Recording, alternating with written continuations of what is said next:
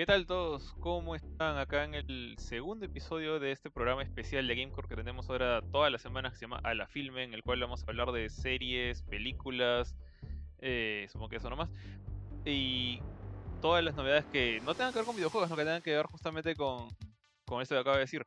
Y en esta ocasión vamos a hablar de una película que ya tiene un tiempo, ya casi un mes está por cumplir en- desde que fue estrenada. eh, de hecho, ya dentro de poco va a salir de su, de su servicio de streaming que es HBO Max para quedar solamente en cines en extranjero. Así que si la quieren ver, todavía tiene un poquito de tiempo, creo. Y me refiero a Wonder Woman 1984 o Mujer Maravilla 84. Y acá me acompañan justamente los regulares de GameCourt. ¿Cómo estás, Kurt? Primero, ¿qué tal? Hola Jorge, hola Alejandro, hola gente, hola Johan también, ¿qué tal? Ah, bueno, muchas gracias por estar este otra vez a nosotros y nada, manténganse atentos para poder comentar o escuchar los comentarios de esta increíble película de DC. ¿Qué tal Benito? ¿Cómo estás? ¿Qué tal, Kurchin? ¿Qué tal, Jorge? Johan, ¿cómo están?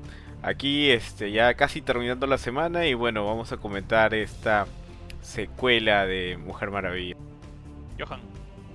Sí, así es. Eh, Yo, este, de hecho, eh, alucina que no tenía pensado verla hasta que tú me, me la rotaste, me, me la, me la facilitaste. Y dije, ya, pues vamos a ver. Este, a mí no, creo que a con diferencia de muchos, a mí no me gustó mucho la primera película.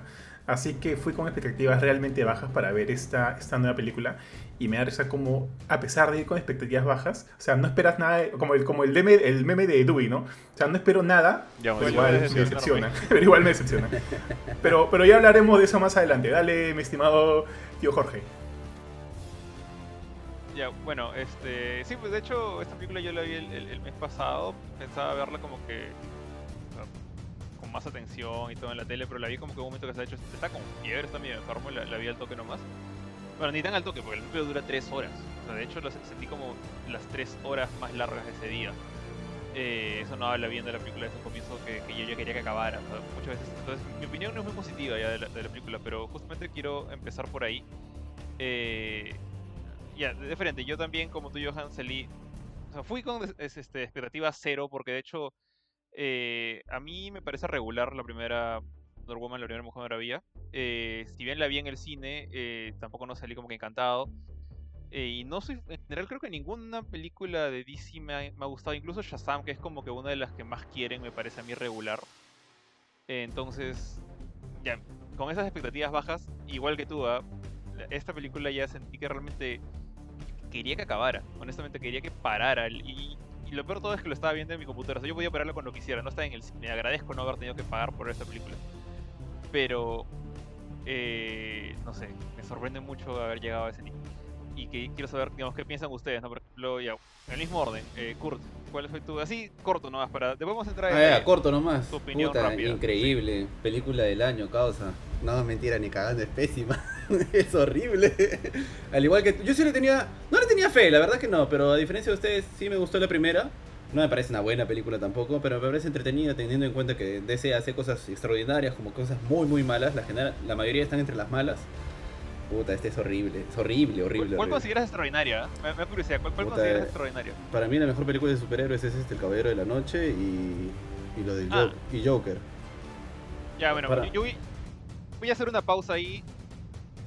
Sí, yo, yo quiero referir. Es que es DC igual, ¿no? Pero claro, si te refieres solo a esto, todas son malas. pues. O sea, o sea, es hacer eso, en, mi opinión, al menos personal, es como, es como meter las películas de, no sé, la de Daredevil de Ben Affleck en, en- cuando hablamos de Marvel actual. O sea, es, un, es papas con camote. Ah, yo lo veo más este- que todo como que todas son películas de superhéroes.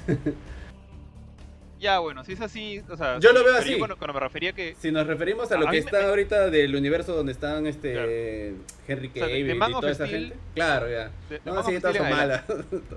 todas son Ah, bueno. malas y Shazam a mí sí me gusta, sí me parece buena y la recomendaría, pero esta no, me parece pésima, pésima, pésima, pésima, así como para el olvido. ¿Tú, Benito, qué, qué te pareció? Yo iba a hacer un pequeño recuento porque, o sea, en realidad, yo sí, a, a mí sí me gustó el Wonder Woman de Patty Jenkins, la 1. Este, cuando la, he visto un par de veces incluso y me parece que tiene buenas escenas de acción. La recomiendo, o sea, como una película. Y es como que una de las pocas que resalta de verdad con lo... Me acuerdo que una vez me puse a ver como que varias películas de... Casi todas las películas de DC actual así seguidas. Y qué aburrido pobre. estuve en Tío, Batman. tío. Dime. A ti no te han abrazado de niño. ¿Qué ha pasado, tío? Tío, yo soy, yo soy fan de DC. O sea, si ves acá Es que atrás. Estaba deprimido, dice, estaba deprimido. Yo soy fan de DC, tío, pero también soy objetivo. Pero... Tío, yo soy, yo soy objetivo, pero yo dije, a ver, voy a verla de nuevo ya no en el cine, sino ya en la posibilidad de verlas todas seguidas. Y tío, a los que me aburrí un montón con Batman vs Superman. O sea, me pareció tan aburrida que después de eso vi Wonder Woman. Y Wonder Woman brilló, así como un sol. Era como que, vaya, qué entretenida esta película, mañas, a diferencia de Batman. Y la vi con mi viejo. Y mi viejo la pasó bien con Wonder Woman la primera. Y, y la pasó súper aburrido con Batman vs Superman. Entonces es como que sí, pues, este, todas son, todas las demás son muy, muy malas, densas y aburridas. Y llega esta película y yo llegué con expectativas, este, con buenas expectativas, no diciendo, pucha, va a ser un peliculón, sino va a ser una buena película para pasar el rato. Y no, pues, en realidad no. Tengo muchas cosas que ya vamos a comentar a lo largo del programa, pero puedo decir que no me gustó la película. Claro. Este, bueno, sí, o sea, creo que todos vamos por la misma línea, ¿no? Creo que acá a ninguno de los cuatro incluyo a, a nuestro buen amigo Ari, que también por ahí nos mandó sus, sus, sus pensamientos acerca de la pela. A ninguno de nosotros. defenderla. O sea, ojo. No voy a, voy a tratar de no ser tan mezquino porque creo que justo yo, mira, yo la he visto dos veces. La he visto dos veces. La primera la vi, la primera la vi y me acuerdo que vi y por partes me quedaba jato. Es más, yo le decía a Jorge, oye Jorge, ¿por qué pasa esto y por qué pasa el otro? No, ahí te lo explican que no sé qué cosa. Ah, entonces yo asumí que en ese momento había cerrado un rato los ojos, man. Porque como que me dormía, me dormía durante la pela. Y eso no es un buen augurio, pues. No es un buen augurio en mi caso. Yo también me quedé Ahora dije, ya. Yo también me quedé Ahora, jato, vamos a- la tuve que acabar al día siguiente. Ya ves, ya ves. Entonces dije, ya, vamos a hacer el podcast de esta película, ¿sabes qué? La voy a ver ahora sí, completito, sin, sin dormirme. Igual luché contra el sueño, te diré, luché contra el sueño, pero la vi completita y dije, puta, no, sí, es una shit. Este, ah, pero ahora, tengo que también sacar a relucir que por, por ahí hay algunas cosas que se pueden rescatar. Sí, creo que sí. ah. Hay cosas que se pueden rescatar, sí. Pero en general creo que es una película muy aburrida. Muy aburrida. Du- dura demasiado. O sea, dura demasiado para lo que ofrece. Y este, se hace muy lenta por muchos momentos. Y lo que quieres ver, o sea, de lo que quieres ver, eh, está muy dosificado en pequeñas partes. Y todo lo demás siento que es mucha cháchara, muchas vueltas. Siento que la película de- debió haberse llamado este. eh, Diana. Diana. eh, ¿Cómo se llama? Diana Prince. Sí, Diana Prince. 1984. Es lo es lo es sale sale mucho y, y me da pena porque, o sea, todo chévere con Gal Gadot. Gal Gadot me parece una mujer muy guapa, me parece guapísima, pero brother, es una es una mala actriz. Siento que no puede llevar la pela. Y, y yo siento que de repente la gente ha pensado, o sea, la, la gente de producción, la directora, los escritores han pensado eso.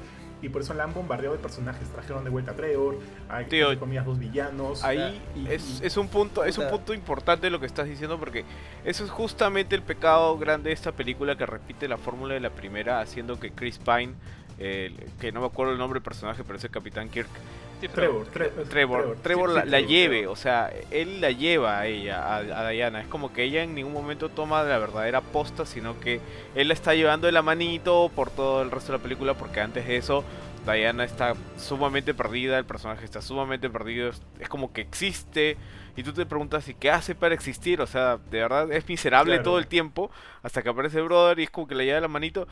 Esa vaina no me gusta para nada, o sea, es como que flaca, ya han pasado 70 años creo desde la otra y sigues ahí, o sea, en serio, en serio, eres Oye, eterna. Y, y- y- eso, porque, o sea, ojo, que siento que tanto el personaje de Chita y el personaje de, de, de Mando están muy mal escritos, pero los dos son buenos actores, man. Los, los dos son buenos actores. Y, y yo los veo y, y, escucha, yo, yo los veo y por último me divierto viéndolos. Me- me- o sea, por último digo, escucha, hasta veo un poco de vergüenza ajena el, el personaje de, de Mando, pero lo veo y, y digo, ya, qué chulo. O sea, me divierto con el actor, porque es un buen actor. Kristen Wiig también son buenas, son, es una buena actriz.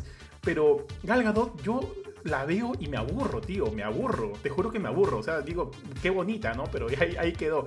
Entonces también creo que hay un poco de eso. Creo que hay un guion muy, muy malo, muy flojo en la película. Es el guion. Que, que tiene, mucho, tiene muchos huecos. Ahora, la película fue, fue escrita por la misma Patty Jenkins y Jeff Jones. O sea, ya sabes a quién culpar ahí, pues, tío. Este... Sí, porque Jeff yo, mira, sí, mira, yo por sí, un momento llegué a pensar y dije, porque la idea, de verdad, así como dijo Ari, a mí también la idea de, de los deseos me pareció bravaza. El problema es que la película es tan mala, weón, y tampoco creo que sea culpa de la actriz. ¿ah? Por ejemplo, yo pensé que dije, puta, seguro han traído un, un guion de puta madre y lo han hecho a trizas entre el director y la producción. Pero si me dices que ella misma ha escrito la película, puta, es malísima. weón. Ahora, ahora, conociendo a Jeff Jones, que también tiene como que un, un, lado ahí más oscuro por ahí, yo siento que de repente. Porque, por ejemplo, toda esta idea de, de, de, de, que, de que al pedir un deseo tú también pierdas algo, tiene como que un elemento oscuro bien chévere que a mí me gustaría que. En el que hubieran andado un poquito más. Es muy cliché, y siento que eso viene de Jeff Jones. Pero Patty Jenkins siento que trata de de, de, llevar a la película con una, con no sé, con una filosofía tan, tan positivista, tan, tan humanista, tan de buena onda, que, que, que le, cortó todas las partes como que más oscuras y trató de quedarse con lo más bonito. No sé, mira ese final, pues es una recontra cursi, es una película cursi. sí, es, una película. No, me quiero, no me, no me quiero como que, no quiero largar más esto, solo como dejarlo de una manera general y darle otra vez el pase a, a ustedes, chicos. Eh, bueno, no sé, justamente yo, pensé que ibas a seguir hablando de Gal Gadot por un rato para, para, ver si salteábamos a los personajes, pero de ahí cuando pasaste al guion, entonces creo que eh, seguimos con el plan original. En todo caso, eh, justamente para mí, o sea, si bien es una película cursi, como tú dices, eh, siento que eso no es, no es tan mal que sea cursi. Para mí más me molesta la cantidad de, de, huecos, o sea, te juro, yo la primera vez que, que siento que, que, vi una película con huecos argumentales y ridículamente tontos fue cuando vi Justice League. Porque había una escena en la que me acuerdo, me está saliendo de un desagüe con, con un, o sea, una máquina de Batman, una especie de, tanque. Están escapando de una inundación que, que se ha causado en, el, en, las alcantarillas. Y la escena se corta y luego de la nada ya están todos juntos y vienen en una especie de, de base armada a la mala, ¿no? Pero están juntos, están a salvo. Nunca te explican cómo se escaparon de ahí. Entonces, eh, eh, eh, lo comparo, ese hueco que es ridículo, pero bueno, lo puedo. No, ni siquiera te lo dejaba pasar, pero con la cantidad, o sea, para mí eh, eh, eh Wonder Woman 84 tiene una cantidad de huecos en cada escena. O sea, les dije hace un rato antes de empezar esto, era como que nómbrame cualquier escena de la película y te puede encontrar por lo menos un error. Y justamente quería empezar por ahí, no sé si, si les parece como que hacer un recuento.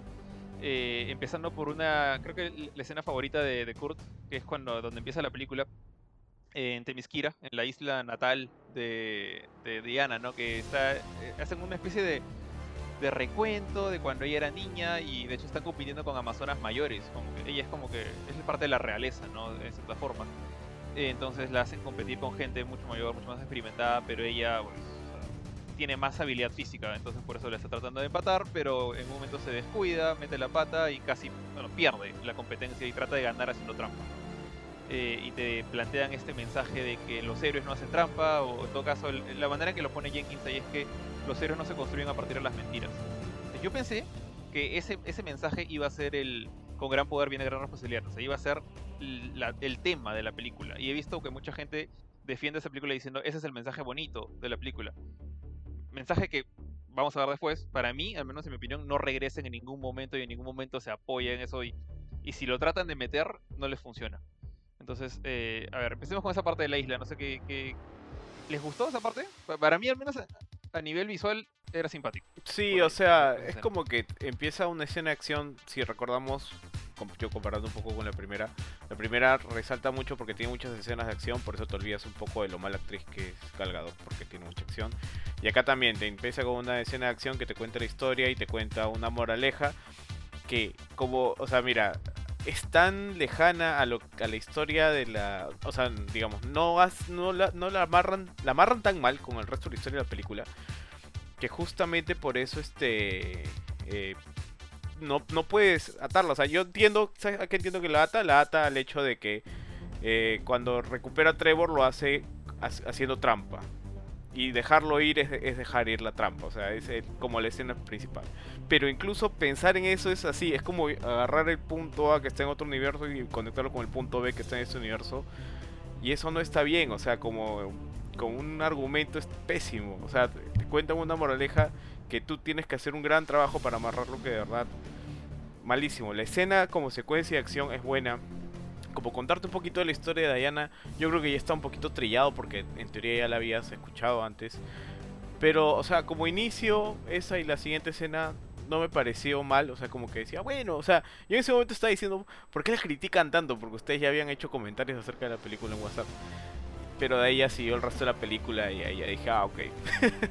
me va a callar la boca. Sí, pues, porque por ejemplo la primera escena es como que, mira, a mí no, a pesar de que no me guste, no puedo decir que no, es una mala escena, ¿no? Es una escena simpática. Y la, a mí sí me gustó la primera película y todo lo de Temisina me pareció chévere, bonito, bacán. Me pareció que era una película que cualquiera la podía ver y era un universo paja que habían creado.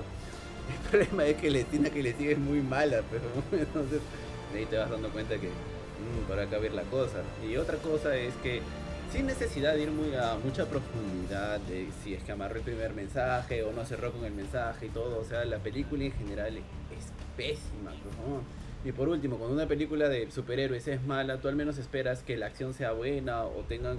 Y así como tú dices, Jorge, la película tiene un millón de errores, ni siquiera, o sea, tengo que estar pensando... Usualmente casi todas las películas de superhéroes las tienen, pero se ve... Más que una película cursi como ustedes la describen, yo describiría como una película ridícula, porque se ve ridículo cómo se mueve la Mujer Maravilla, o sea, se ve ridícula, ¿no? Se ve ridículo cuando salta, cuando vuela, cuando saca el lazo, cuando lo hace en el aire, todo se ve ridículo, o sea, se ve todo muy mal. Y lo peor que tiene una película mala es que sea larga, pero. Entonces, yo realmente. Ya, no sé, ya lo tomo con sentido del humor, pero. Ya, y si creo que hubo algo rescatable de la película, fue lo que mencionaban hace un rato del, del guion, que sí es malísimo, no sabía que la misma directora había escrito el guion, pero la idea me parecía paja, la idea del villano, porque usualmente los villanos son bien telas, bien pobres, o sea, me parecen muy, muy similares entre sí, no quieren poder, o quieren plata, o quieren esto. Que salga un villano porque encuentran un artefacto que te puede este, cumplir los deseos, esa idea me parece chévere. Pero de ahí nada más, ¿no? de ahí todo me pareció para el olvido y ya lo empecé a tomar con sentido del humor para no pasar un mal rato. Eh, Johan, tú, eh, Sí, so- ¿quieres sí, opinar sí, algo sobre sí, esa sí. escena? Sí, eh, eh, fácil. Este, Kur- Kurchin, revisa rapidito el WhatsApp, please. Este, pero ya ahí ya sí, yo sigo, yo sigo con ese tema. Eh, ya, en cuanto a la primera escena, para responder este, básicamente eso, creo que, entre comillas, es, eh, o sea, eh, todo, todo, este, todo, este, todo este chongo en Temisquira, eh, visualmente a mí, bueno, vayamos por lo visual, visualmente a mí no me gustó mucho, sentía que por ahí los, los efectos o el estadio se veía medio falso, man, se, veía medio falsete, entonces no, no, me, no me cuadraba del todo.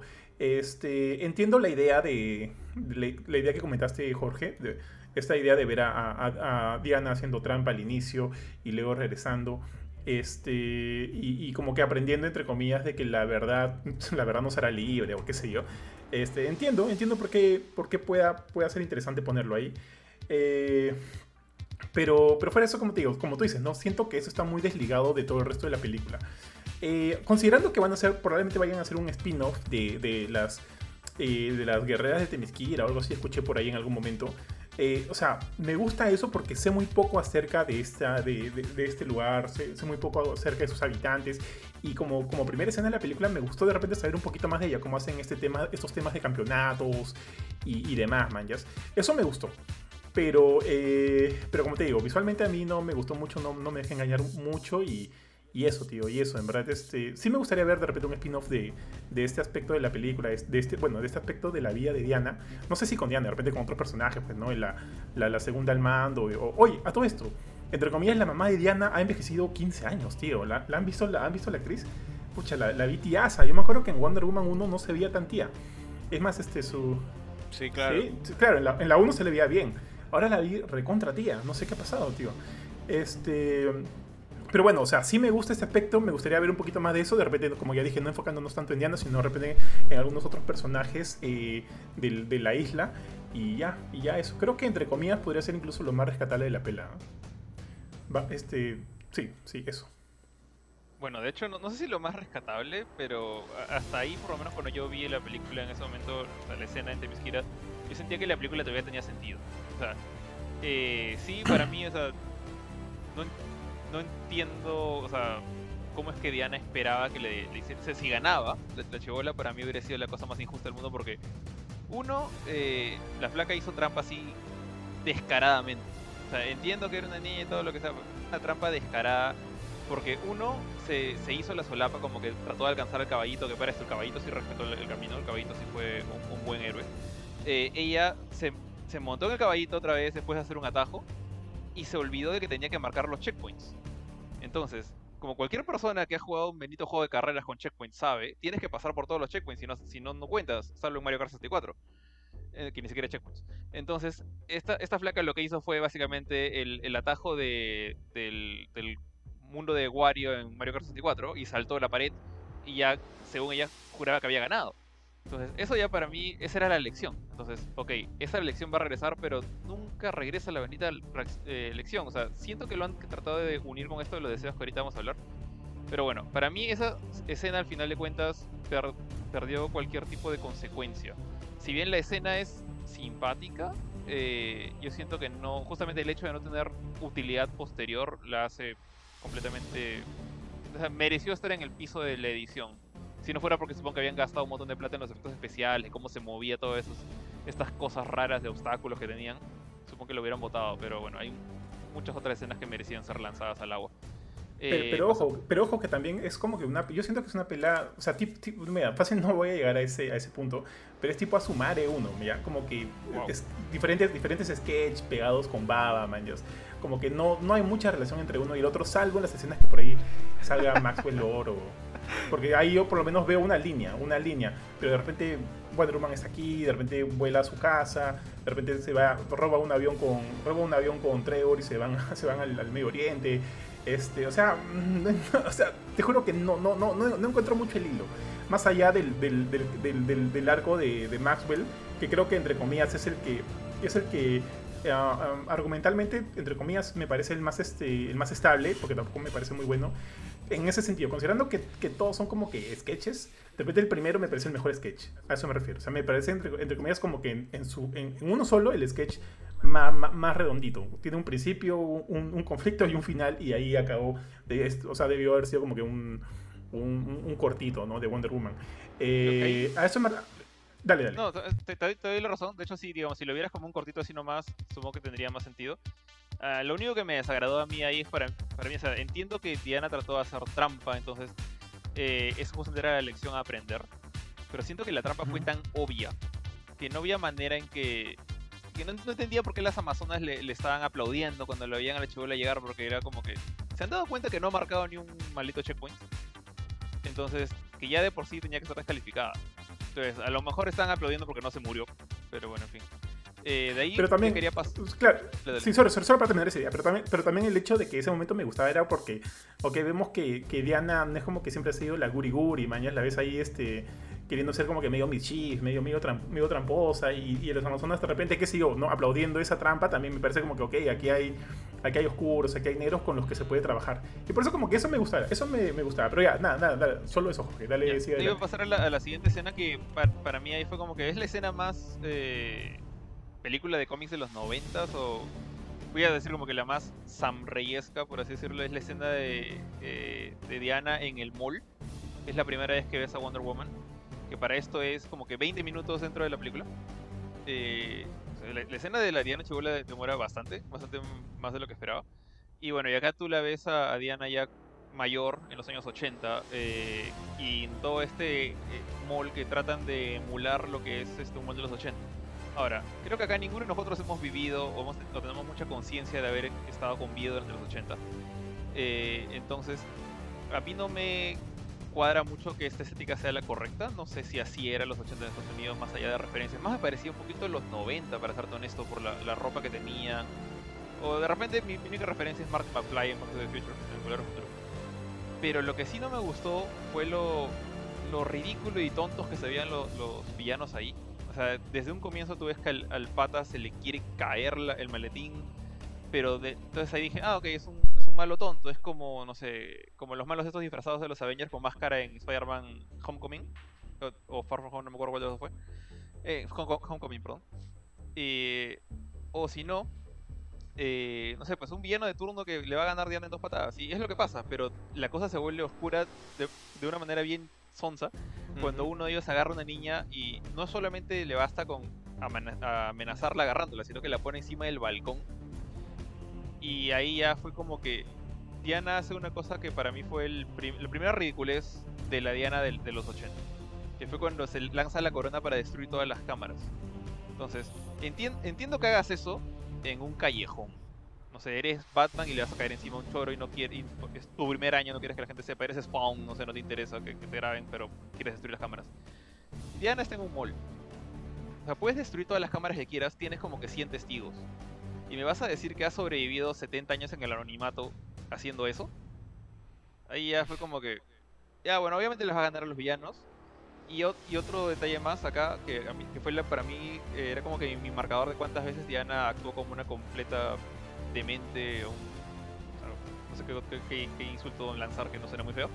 Cuando atrapa a los villanos, en lugar de amarrarlos con una soga cualquiera, o ponerles esposas, o no sé, dejarlos inconscientes en el piso, los amarra con algo, no recuerdo qué, y los tira por el segundo piso encima de un carro policía. un carro policía que pudo haber estado con gente adentro. Pudo haber, eh, esta, esta, broma la hicimos en, otro podcast con, con Junior de Parallax, y él dijo, tranquilamente adentro pudo haber estado un policía veterano está diciendo, este es mi último día en la fuerza, mañana me voy a jubilar con mi esposa y mis tres hijos, y le cae tres personas encima del carro. Ya, no sé, ¿por qué? ¿Cuál era el punto de hacer eso? no sé, pero en general la escena creo que fue una de las más aceptables, fuera de la inicial de Temiskira. Todavía como que trataba de entender cuál era el, ritmo de esta película, pero tenía estas sonceras que no me terminaban de cuadrar, como que me dejaran con un gran signo de interrogación en la cabeza. Eh, pero también es la primera aparición de Wonder Woman en la película. No sé qué les parece a ustedes, este Kurt. Mucha, a mí esa escena me pareció muy. Así es que. Ah, se me hace un poco difícil hablar porque tiene tantos errores. y eh, personalmente la escena más allá de que no me gustó, me pareció también muy mala, me parece muy ridículo los, los delincuentes que supuestamente se están robando algo de mucho valor y no sé, tú eres menos esperas de que se estén robando algo de que lo tenían planeado o no y cometen los errores. Puta, errores que nosotros cometeríamos si estuviéramos robando algo. Como que estoy corriendo con mi maletín y tengo la pistola ahí mal puesta y se me cae y oh sorpresa, alguien lo ve. Y no sé, la película me pareció muy mala y cuando se saca Diana la, la tiana esta y la tira como si fuera un Batarang, ah, me pareció peor todavía. Y cuando empieza a pelear y salta y salta con unas poses bien ridículas o unas posiciones es que se ve graciosa, ¿no? Yo no sé cómo lo ven ustedes, pero ustedes cómo lo ven cuando Diana salta o se mueve por el aire. Yo lo veo gracioso. Lento, yo lo veo lento. Me da risa. Como si fuera una coreografía. Pero más que una coreografía, parece que le hubieran amarrado una soga y estuviera saltando y posando así, con los brazos ahí extendidos en la misma posición. no sé, Corriendo como, como los personajes, corriendo como personaje de Naruto. Sí, es eso, o sea, es, que realmente tiene una soga en la espalda. Todo el mundo sabe que, que hay un trabajo de sogas y poleas. Ya, lo que tú quieras. Pero ella no trata. Pues. que el director ella no trata de venderte la suma. Ella está contenta con mover las patitas en el aire. Ni siquiera trata de hacerte creer que está saltando con, los brazos abiertos como que en un salto, que se ve bien ridículo y que está ahí tres segundos con sus brazos abiertos hasta llegar y se ve muy ridículo cuando pelea. A mí se me decepcionó bastante. Por ejemplo, la vez pasada al menos habían algunas escenas. Es que creo que es mucho la culpa del director. Ellos también deciden qué tomas van a ir o qué tomas no van a ir, ¿no? Y están escogiendo tomas en las cuales se le hace, le hace ver al personaje de una forma graciosa y chistosa, en lugar de que se le vea, no sé, si quieres que no se vea violento o oscuro, al menos es que se vea dinámico, haz que se vea pucha agradable y entretenido de ver, ¿no? y, que no dé risa. Entonces cuando Diana para mí cuando Diana pelea es gracioso, es gracioso, es muy muy chistoso todo. Yo siento que está bien que sea gracioso si es que es, es, una película que no, no, quiere ser oscura, eso no quiere ser Batman vs Superman, pero... Pero tampoco es cómica. Eh, pero sí, claro, el tema es que es gracioso por, los, por, malas razones. Gracioso por, o sea, se debería ver, como tú dices, a Diana peleando de manera dinámica, como que casi burlándose de sus rivales porque están muy por debajo de ella. Y creo que eso solamente se logra en un ratito que es cuando lanza esta niña contra un peluche. Eso sí me gustó. Sí, sí, sí. Pero el resto no. De acuerdo. El resto no. La manera en que ella hace los saltos raros, la manera en que pelea, la manera en que los villanos hacen. O sea, le, hacen demasiado fácil a Chom. Eso sí, ya nada que ver. Pero ya, sorry por hablar tanto. Eh, sí, sí, sí, Justo, justo yo quería comentar algo que. Ah, o sea, quería también hacer la, la comparación con, con, con este Batman v Superman. Ojo, Batman v Superman me parece malísima, me parece malísima, pero me gustó, entre comillas, la representación de Wonder Woman ahí. Entonces yo veo como, me, veo como mecha este, este Diana este, en, en, Batman vs Superman y como mecha acá y yo veo una, obviamente una gran diferencia. Obviamente este, y ojo, yo no soy un Snyder libre, es más, no me gusta mucho su, la forma en cómo, en cómo trata, este, en cómo trata sus películas, a, excepción de Dawn of the Dead, que me parece un buen remake. Este. Creo que su visión de Wonder Woman me parece más interesante, sobre todo cuando pelea, la siento más brutal. Ojo, también está peleando ahí contra, contra Doomsday, estaba peleando, ¿no? O sea, la siento más brutal, siento que, que se ensucia, la golpean y todo chévere. Acá la siento eh, en piruetas, la siento en piruetas y solo salta y, y trata de verse como que gloriosa. Eh, eh, o sea, ese asumo que ese es el ojo que Patty Jenkins le, está dando, maños. Para mí no, no funciona. Y al igual que ustedes, o sea, yo siento que que esa intención hace que se vea, no sé, hace que se vea goofy, tío. Y muy campi. Es una película muy, muy campi, muy, muy entre comillas inocentona. Me parecen como, parecen los malvados, estos, estos ladrones del centro comercial, parecen los malvados o los villanos de, de Schumacher. Del, del nivel de Schumacher Ujú. en, en, Ban- en Batman y Robin o Batman Forever, man. Yo digo, uh, somos malos, jiji, jaja. Entonces, este, siento Es que. Batman, se- Batman se- y Robin, es Batman y Robin. Y, y- y Forever también, ¿ah? Forever también es Schumacher. Sí, Forever también a- es Schumacher, eh, Sí. El personaje de, de Maxwell Lord, o sea, el personaje de Pedro Pascal, Mando, como tú le dices todo el rato, me recuerda mucho, y voy a decir ya, ya porque después, al, al Riddler de, Sí. de Jim Carrey. Hay, hay muchas cosas ahí, o sea, eso que mencionas Sí, sí. también, incluso Bárbara también tiene el del riddle del acertijo antes de ser el Ah, acertijo. Pero volviendo al tema de, de esta escena, o sea, la escena ridícula con todas sus cosas hubiese funcionado si la película hubiese llevado, un- hubiese querido seguir ese tono, yo creo. O sea, cuando empiezas como que yo dije, bueno, o sea, ya, me parece ridícula la forma en la que pelea, me parece innecesario que haya tirado a los patas contra el carro de policía, me parece innecesario que haya roto las cámaras, es como que, ¿cómo te mantienes en el anonimato después de eso? Es ridículo, o sea, que le estás ganando a los a, lo- a las cámaras de, de, del- de los medios, etcétera, ¿no? O sea, me parece pésimo toda esa parte como parte de la historia, el plot. Pero si la película hubiese tenido ese tono así que por todos lados, pero bien hecho, eh, probablemente se lo hubiese pasado.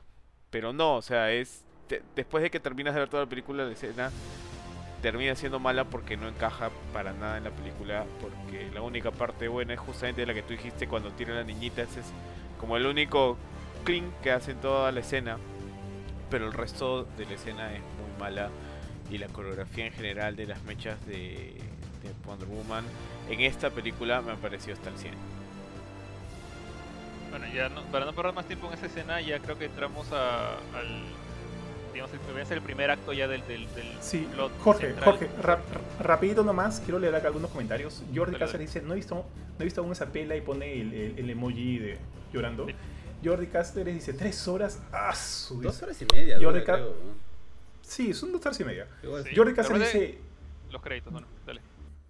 Joker y Aquaman son buenas, pero Joker no es parte de ese universo, pues. Aquaman va al debate. A mí no me gustó mucho. Yo creo que entre todas, bueno, ojo, a título personal, para mí, entre, entre comillas, la más entretenida es Shazam. Eh, Andrés Castillo dice, no se acuerdan ni del nombre del personaje, jaja, y todavía critican, jajajaja. ¿De qué personaje? Tan mal es, amigo, que... que- Yo, yo he dicho todo. De Trevor, de Trevor. Yo, yo no me acordaba. ah, ok, ok, ok. Ah, ok. Ah, ok, criticar. Cáceres dice, no he visto... Ah, bueno, se me está, se me está repitiendo acá, no he visto... Ah, ya, acá Jack L. Hurtado, hola, ya, como dice, dice, hoy veré esa peli, métele con fe. Carla Nerea Valencia dice, Benito, Benito, tienes ahí una fan, una fan enamorada, tío. Benito, Benito, Benito no es soltero, amigas, pero, pero apliquen, apliquen.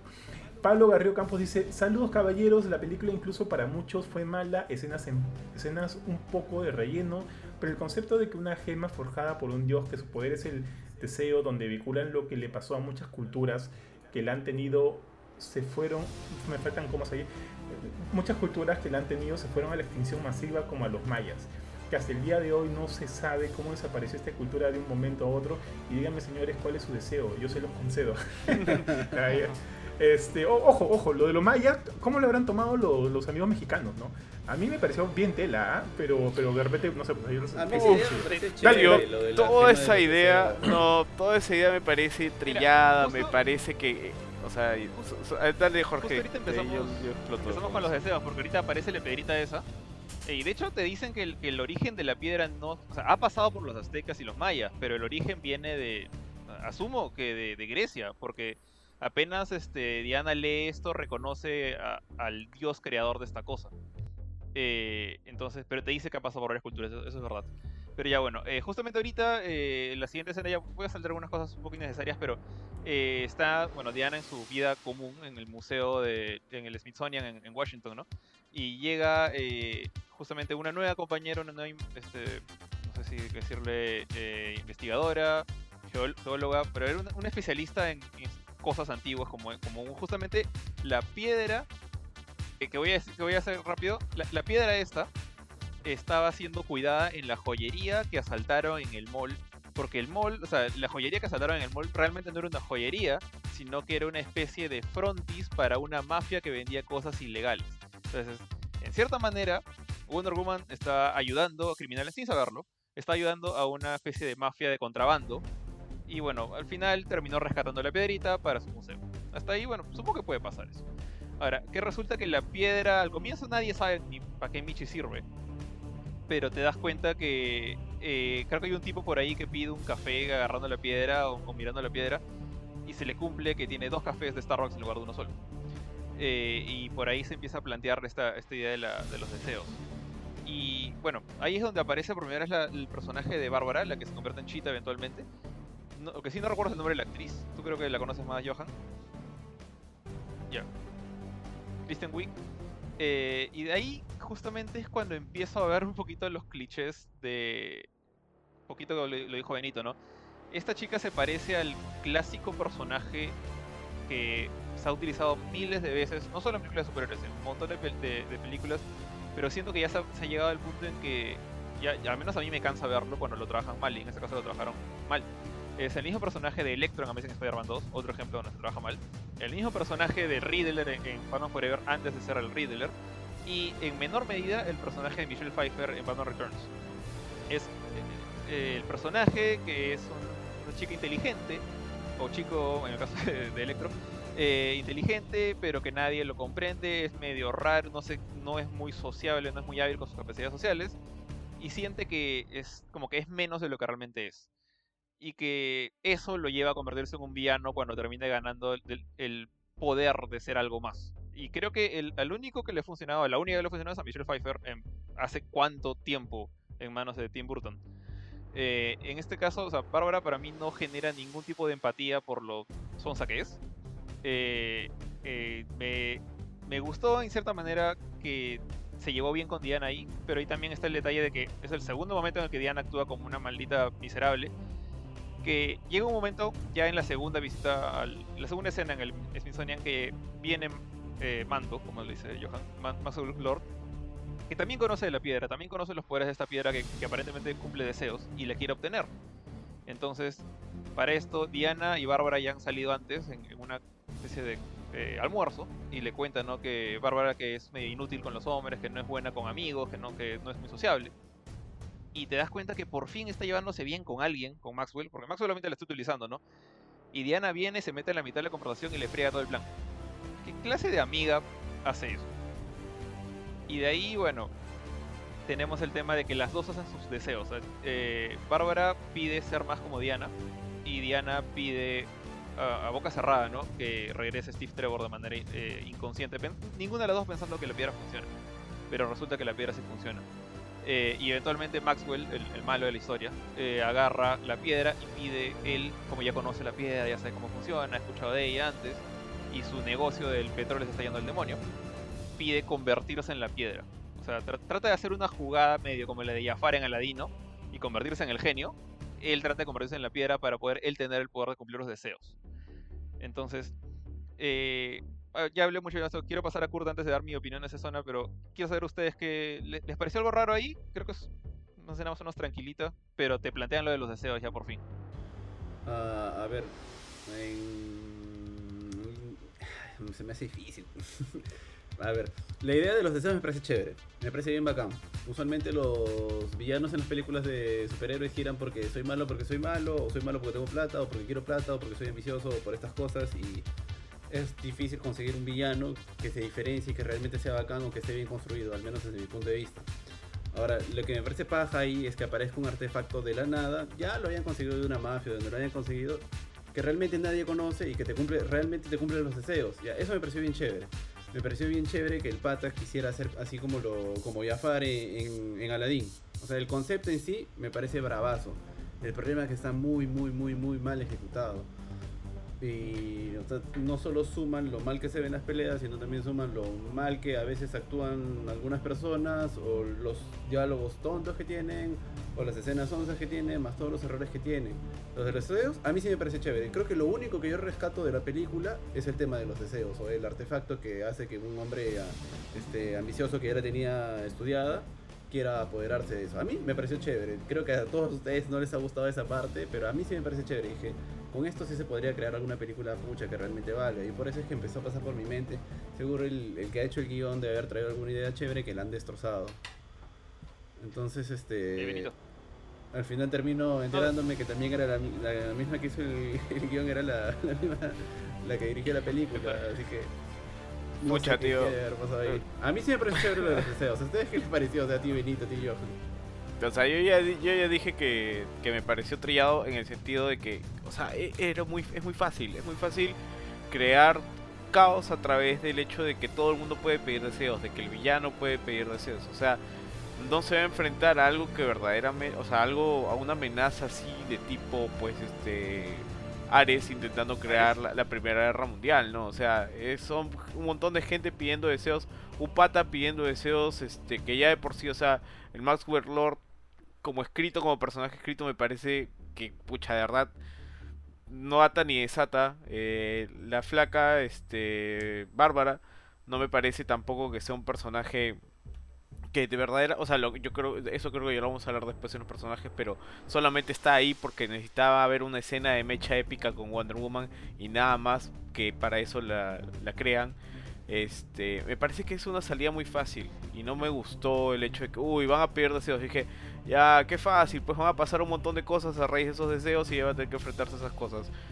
Wow, qué gran. Pero ¿en qué otra para película ella. lo has visto? Por eso me parece diferente. O sea, Ojo, ojo que a A, mí... a mí me parece diferente, por eso, o sea, no es como Ojo. que soy malo porque soy malo y ya, y lo puedo hacer. Pues. O- Ojo, ojo, Kurchin, que a mí la idea, yo dije, o sea, inicialmente que la idea de los deseos y de que hay algo que tú pierdas, o sea, al- algo, algo preciado para ti que pierdas en contraste, o sea, eh, supeditadamente al, al pedir este deseo, a mí me- esa idea me parece bravaza. Y sí lo dije al inicio, me parece bien chévere, me parece como que hubiera podido haberse como que, como tú dijiste, este, aplicarse Claro, de una mucho mejor manera.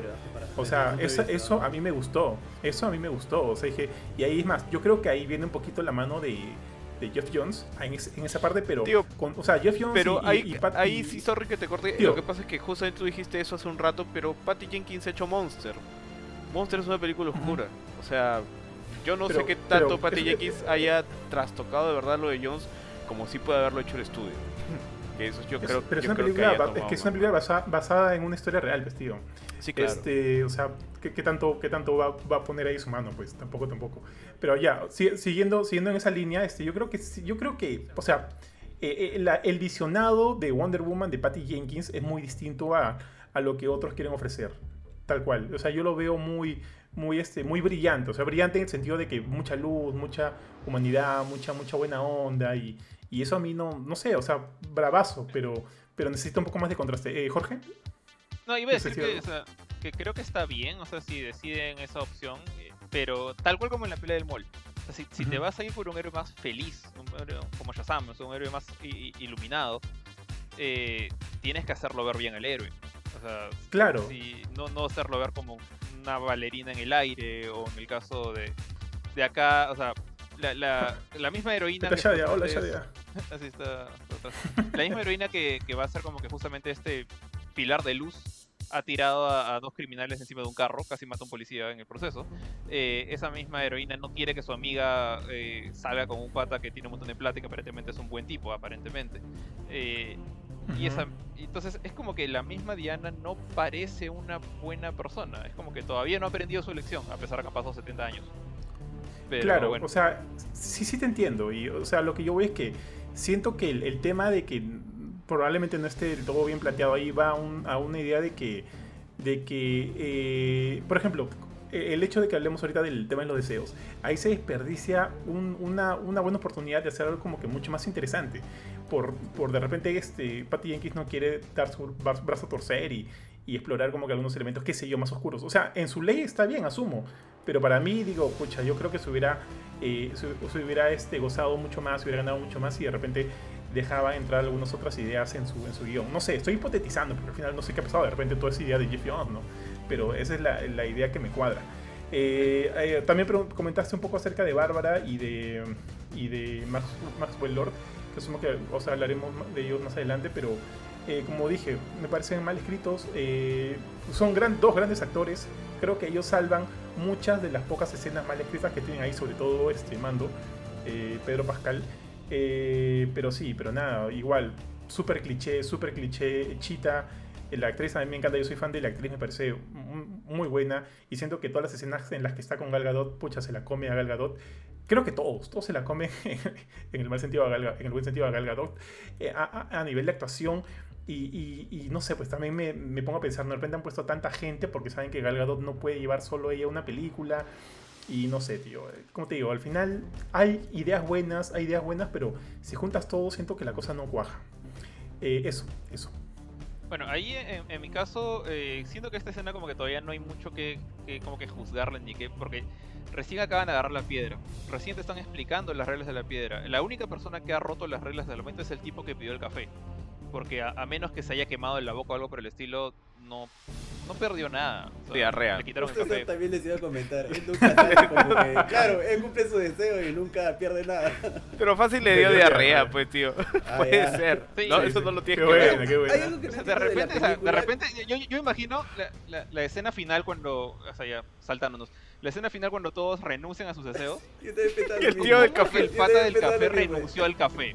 Lo- del café, le sí. dio diarrea, como dijo Kurt. Le dio un vómito así salvaje para vomitarlo de hace 7 días.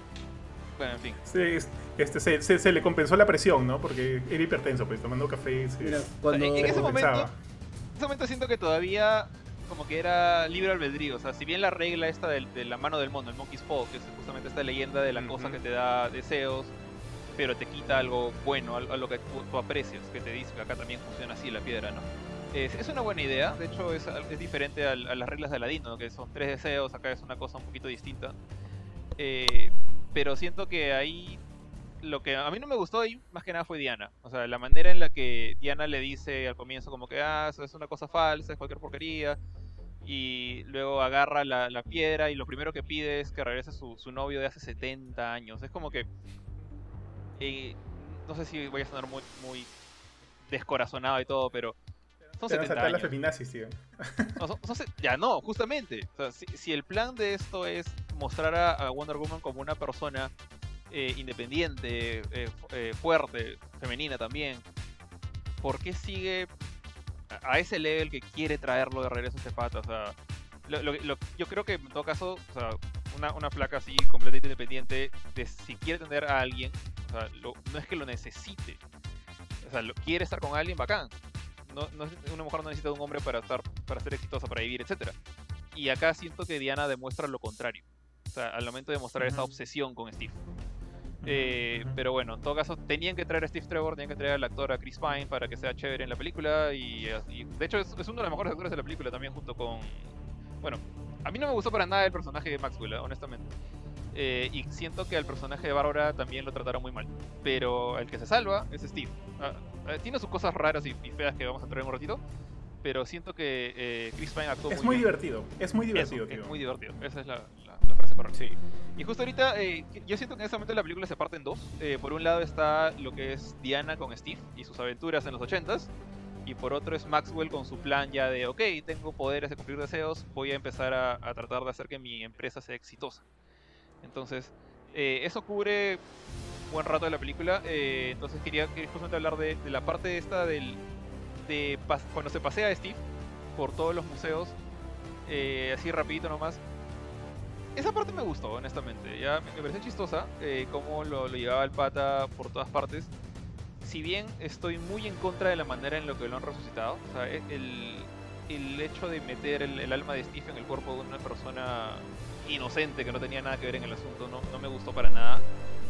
Eh, la escena de él, o sea, de Steve Trevor mostrándose confundido, o sea, como que haciendo el, cambio con Diana, de él ser el perdido, me pareció chistoso pero no podía dejar en mi cabeza de pensar de, oye, este pobre tipo que ni siquiera sale en los créditos, o sea, en los créditos sale como Handsome Man, el personaje ni siquiera tiene nombre. Le, han quitado el cuerpo a alguien que podría haber tenido una familia. Parecía, parecía ser soltero viendo su departamento ya, pero podía tener un trabajo, podía tener una, una pareja. De repente era un padre soltero. Eh, le, han quitado la casa, el cuerpo, la ropa, Eh, no sé por qué no le quitaron el pasaporte, eso ya después con lo, del- avión, que también es otra tontería. Eh, y Diana lo pasea como si nada, o sea, en el- ningún momento, sea, en algún momento pudieron haberlo reconocido otra persona y decir, oye, tú eres mi pata, ¿cómo estás? Y, y Chris, Chris Pine, o sea, Steve Trevor iba a decir como que, ¿quién eres tú? No, no sé cómo actuar. Eh, y no se siente culpable, Diana, ni por un segundo, ni por un minuto. O sea, se siente Tío, se más pudo, se culpable pudo haber tiene que muerto. dejarlo Se ir. pudo haber muerto el weón, incluso. En, en Egipto, ya en, en la escena de más adelante, cuando ya se juntan Maxwell con Diana para la primera confrontación, eh, se pudo haber muerto ahí. Se pudo haber muerto mil veces. Eh, es mejor, cuando Steve Trevor trata de prender el avión, o sea, Steve Trevor sabía manejar aviones de la Primera Guerra Mundial. Aviones con el motor adelante, con su, con, su hélice. No tenía por qué saber manejar un caza. ¿Ya? O sea, se- pudieron haber salido y estrellarse de cara. Y entonces el, el tipo pudo haberse muerto. De mil maneras. Mínimo, mínimo pudieron haberlo despedido del trabajo. ¿Qué pasa si el pata necesitaba el trabajo para sobrevivir? No sé, quién sabe. Parece que tenía plata, ¿no? Pero siento que, justamente, una vez más, es otra escena en la cual, otro momento en el cual Diana es una completa de- desgraciada de Michi, porque no piensa más que en ella. Eh, en, verse bien como lanzando a los criminales por la ventana, en quedar como la chévere y dejando como menos a su amiga, a su nueva amiga. Acá quiere su novio de regreso y me importa un pepino el daño que haga esta otra persona que nunca me ha visto, nunca me ha hecho nada. Entonces, y eso es como que ya algo que no me dejó desde ahí hasta el final de la película. O sea, no podía dejar de pensar que ese no es Steve Trevor. La, la- la- la piedra, tío. la, piedra pudo haber revivido a Steve Trevor. O sea, la ¿Sabe piedra podía crear un... ¿sabes- Quiero decir ¿sabes algo, cuál es quiero el decir algo. El- ¿ya? Este, Al, al toque, al- Dale, dale. corchín, rápido, rápido, yo más, al toque, al toque. ¿Sabes cuál es la punta de la cereza de lo que dice Jorge? Que el Mm. pobre pata, y creo que lo dijiste en algún momento, el pobre pata ni siquiera se va a acordar que, que se hizo a, a- Wonder Woman, man. Ni siquiera se va a acordar de eso. Es como que no le han dado nada al brother. Dale, Curchín, dale, dale, dale. Ah, no, este. Sí. Sí, o sea, no sé, siento que están siendo muy, muy espaciales. O sea, la película es malísima, ¿no? pero ponte, cuando aparece lo de No, los deseos, ya, el, en la vaina dije, yo no me esperaba mucho de la película, y entonces era como que dije, puta, qué paja, que a lo mejor puede pasar alguien que diga, no sé, quiero ser un dios, o quiero matar a alguien, y puede ser que mate a un presidente, o cosas así, ¿no?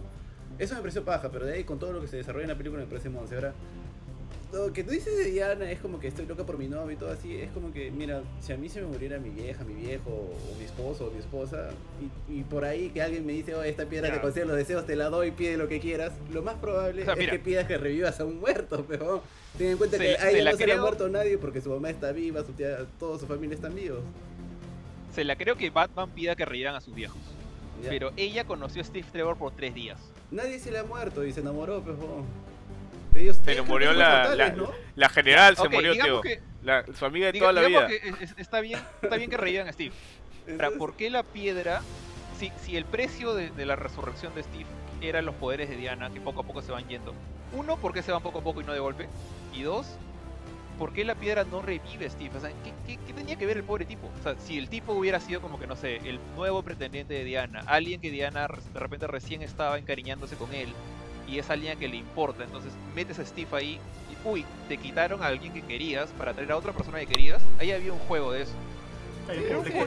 Pobre que inocente dices. que, que Sí. nunca había visto en su vida, o sea, casi no había precio ahí. Pero el, el O sea, hecho de que pida que que revivan a, alguien que realmente amó, o sea, no me parece tan trillado, ¿no? Creo que cualquiera lo haría, así como que te dice, Ya, "Oh, pidieras un deseo. Que, ya, ¿Y por qué la, más que nada mi pregunta es por qué la Sí, piedra lo trae a que medias? pasar, pues. Claro, la piedra lo trae a medias, no lo trae completo, esa es la vaina, ajá. Ya bueno, Oye, ya. pero sí, ¿no? Pero ¿Qué sí, oye, pero mira, la, la, la piedra puede, tiene el poder de construir todo un muro y no este... No te puede construir el cuerpo de, Mira, mate- ma- la piedra materializar de tiene nuevo la a- a capacidad Trevor. in- ingenieril suficiente para construir un armamento enorme de Sí, misiles nucleares por todo el mundo, no pero no puede re- Puede darle vacas Eh, a un pu- tío. puede, transpo- puede transportar almas, que de hecho o sea, técnicamente es lo, lo más complicado si ponemos a pensar en una especie de resurrección. Y no puede reparar la parte biológica, o sea, no sé, siento que hay algo que no cuadra. pero Sí, bueno. tiene un culo de cosas que no es consistente la película, pero para nada. pues. Nada. Ya, mira, en cuanto a lo que tú dices, Jorge, a mí, este, yo creo que, o sea, la idea de eso, y creo que es evidente, ¿no? Es este, al, al final, es, ok, Diana quiere presentarnos que obviamente sigue recontra enganchada con Steve, por más que hayan pasado 40 años, por más que lo haya conocido 70. tres días, por más que se hayan enam- 70 años. ¿No, es del, ¿No fue en la Segunda Guerra Mundial, el, 30 el Mira. 45, 44? Primera Guerra Mundial. Ah, era la primera, tienes razón, es la primera. Ya, Me sí, vas a decir que no conoció a nadie en ese proceso. Ya, ya, este, o sea, entiendo eso, entiendo eso, entiendo que, que probablemente como que la flaca está muy, muy conflictuada por ese tema y ha vivido como que, no sé, pues ha vivido mal todos estos años y de repente su, su- su- la intención de ella ha sido como que traer de vuelta a este hombre que tanto, tanto la marcó en muchos sentidos, ¿no? Este, ojo, y eso me parece recontra este, freudiano. Este, luego volvemos, luego entonces la película me, ya, esto me gusta en la película, pero ojo, me gusta medias, lo que voy a decir ahorita, porque creo que ha sido tratado de una manera, no sé, muy infantil, de alguien que, de, como parte de un guion muy, muy flojo. Pero, pero es esto. Ok, ok, me muestran que la flaca no ha podido olvidarlo y tanto así que lo trae de vuelta. Entonces, al final de la película, lo que la película intenta vernos es que, que hay un crecimiento del personaje en el sentido de que, ok, hacia el final, y voy a adelantar un poquito sobre chicos, hacia el final les dice, ok, te dejo ir, renuncia a mi deseo, ya te vas, porque yo sé que eso es lo que se debe hacer, yo sé que el que tú estés ahorita aquí es por parte de, de algo que no debe ser, es antinatural y lo que quieras, eh, y, y- y ya, y no quiero, y no quiero, no quiero comprender eso, no quiero ver eso, no quiero que eso suceda, pero lamentablemente es así, y llego al punto en que, ok, voy a renunciar a mi deseo, y te dejo ir Trevor, te dejo ir Trevor, y me voy a mechar. O sea, entiendo que, que te pintan el conflicto inicial para llegar a esta parte y ver que en efecto hay un crecimiento del personaje. Eso como que la idea es buena. La idea, la idea es buena. Pero como ya hemos dicho desde el inicio, creo que la ejecución es mala. O sea, eh, la idea tiene sentido, si lo quiero pensar tiene sentido, pero eh, el cómo, el, el, el, el- la- la- las pequeños plot holes que lanzan ahí, como por qué revivirla así, por qué no revivirla así, por qué así, porque hacen que todo esto al final no se sienta tan bien, pues, digo. Entonces, como te digo, entiendo por qué lo han hecho, entiendo por qué lo han hecho, pero siento que es una ejecución muy, muy infantil y, y bastante torpe. Bastante- es, como, es como un cuento de niños, y eso, ¿ah? Porque hay cuentos de niños muy, muy, este, muy complejos. Entonces siento que está como que masticadito para niños y sin querer hacerse tantos problemas. Como que ya hagámoslo así, hagámoslo así para que, para que cuaje y ya está. Entonces eso, o sea, yo, yo siento que lo han traído Steve y, y han querido ver que la flaca no lo olvides para que luego podamos ver en ella un crecimiento como personaje. Lo cual sí se ve, lo cual sí se ve, pero de mala manera. pues. Benito. Sí, tío. Pucha. Eh, con lo que dice Johan, completamente de acuerdo. Yo creo que también hay que comentar algo al respecto de que en realidad. eh, brother, se acuesta con él, creo, ahí al toque y, y no es él. O sea, no es el cuerpo de él, es el cuerpo de un brother. Esa vaina es súper rara. O sea, todo el, todo el hecho, claro, como Ghost, pero ni siquiera cierra los ojos, pues. Es Ah, hasta ya, creepy, perdón, ¿no? señor romántico. y después, Es- ay, la película está llena de clichés. Está lleno de clichés, tío. tío, está lleno de clichés, tío. Y- no, el tema Dale, es que dale, todo dale. sale de O la sea- mano del mono, tío. Pero el tema es este de que de verdad, eh, pucha, podría, podrían haber manejado eso de mejor manera. Todos, o sea, creo que el hecho de que Trevor vuelva a la trama es eh, de cierta forma importante porque Gal Gadot no puede hacer nada sola. Eh, eso en realidad va en contra de muchas de las cosas que la película quiere decir porque justamente pues, o sea, no de verdad no ha superado a alguien en 70 años, a una persona que conoció tres días. Estamos hablando de una persona que es eterna, estamos hablando de una persona que sí perdió a alguien importante en Wonder, Woman 1, que era la general que la Robin Wright, la que está en House of Cards, que a ella le metieron un balazo. Ella se murió, brother. Ella la pudo haber revivido. Era su era prácticamente su segunda madre. Pero no, reí el brother que, o sea, ya, pues, o sea, si quiere ser feminista, pues todo lo contrario, ¿no? De verdad que, no sé, muy mal ejecutado. Yo creo que hay muchas cosas en la, película que están súper mal ejecutadas. Esta es una de ellas, incluyendo el tema de los deseos. Y bueno, más adelante vamos a seguir conversando de todo lo demás que está hasta las patas. en. Por otro lado está justamente eh, Maxwell pues haciendo, haciendo de las suyas con sus deseos. Ah, Ahí es donde siento que es donde siento que sirve más para, para hacerte entender justamente cómo funcionan los deseos. Porque hasta el momento te dicen que es como la mano del mono, que, que te quita lo que te gusta o lo que, lo que tú quieres. Pero ahí recién lo vemos en, vemos en acción la, digamos, la nueva forma de la, de la piedra, que es como que, que Maxwell ahora él es la piedra. Entonces me da risa porque muchas veces, eh, de hecho casi todo el rato, ¿no? él no puede decir, ok, ahora quiero que, no sé, que me que aparezca una pistola en mi mano, porque tiene que pedir a alguien más que lo pida para él. Y empieza a pedir cosas bueno, para con- construir su empresa, ¿no? Y al primero que le, al que le, le hace el engaño a este tipo que no quería darle presupuesto para su plan. Eh, de ahí se entera quién es el verdadero rey del petróleo, ¿no? Este, este jeque en, en Arabia Saudita, no, no recuerdo, no, pero, no me acuerdo en qué país estuvieron, pero en Medio Oriente, eh, en Egipto, pues en Cairo. Claro, y, y va, va al, al pata y le dice, ok, quiero que me des, o sea, quiero hacer un trato contigo, quiero que me des todo tu petróleo, eh, y yo te doy lo que tú quieras, ¿no? Primero te doy todo lo que tú quieras, y el pata le pide como que la independización de, de su región, quiere que su... Es una especie de me- medio nazi, el pata no quiere separar su gente del resto de la gente, quiere que su nación sea distinta, y sale este muro enorme y bueno, pero al mismo tiempo le trata de quitar el petróleo. Y el pata le dice, no, sorry, ya, vendí el petróleo. Y entonces, ah, entonces te quito a tu gente de seguridad. Y te dejamos solo para que, bueno, básicamente para que te linchen, ¿no? Para que te escondas donde puedes. Y ahí te dan a entender, ¿no? Que él no puede hacer más de lo que las reglas de la piedra eh, le, le- lo someten al mismo Maxwell. Eh, porque está el, el hecho de que no puedes quitarte algo que tú no tienes, en el caso del petróleo porque ya lo vendió. Eh, pero al mismo tiempo hay cosas que no me cuadran mucho porque le- dice, te voy a quitar a tu gente de seguridad. Pero esa gente de seguridad no es una cosa, no son, no son cosas, no, no son como el café. Son gente con eh, cerebro, con familia, con trabajo. No pueden agarrar y decir, ah, ok, te voy a seguir a ti porque, bueno, ahora, ahora tú eres mi dueño, entonces nos vamos en un viaje al aeropuerto para que regrese a Estados Unidos. Eh, siento que ahí hay unas cuantas reglas que no se, se explican bien. O sea, es como que la mano del mono ve a la gente como objetos que pertenecen a quien les paga el sueldo. Bueno, eh, por ahí, de hecho, fue la primera parte que me está por quedar jato. De hecho, que ya me había quedado jato antes. Pero aquí también está el momento en el que por fin se encuentra. eh, se vuel- vuelve a aparecer Wonder Woman. Yo recuerdo que fue más o menos una hora y media a, a ese Sí. punto para que. Una hora y veinte, para que volviera a aparecer Wonder Woman por segunda vez en su película. Y ni siquiera es como que es la película de origen de Wonder Woman como para decir, ah, aguántala, aguántala todavía que no salga el héroe porque es su origen, tiene que ser su gran entrada. No, acá ya sabemos quién es ella. Y, hemos visto, como dice Johan, la película de Diana y de Maxwell hasta este punto.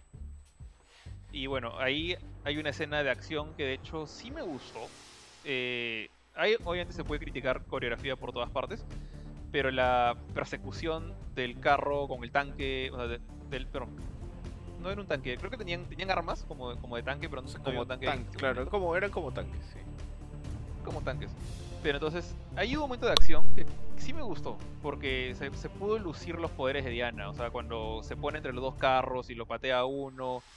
eh, cuando, de hecho, cuando hizo la de contra y se colgó del misil para ir a alcanzar a Maxwell, también, también me gustó. Puta, eso me dio Eh, risa, weón. O sea, fue un poco sonso ya, pero tiene mil veces más sentido que colgarse de los truenos, pues, de los relámpagos. Ese me dio más eh, risa. Lo que, re- repito ahí, lo que sí me siguió fastidiando fue el hecho de que Steve no era Steve. Era un pobre tipo que lo han jalado hasta el Cairo. Ah, y aguanta, me, me salté una parte muy importante, pero voy a regresar a esa después. Lo han jalado hasta el Cairo y se puede haber muerto en cualquier momento. Eh, ahorita voy a hacer mi corrección. Pero para llegar al Cairo tuvo que, tuvieron que hacer algo. Se- le dice justamente, Maxwell llegó porque tenía plan.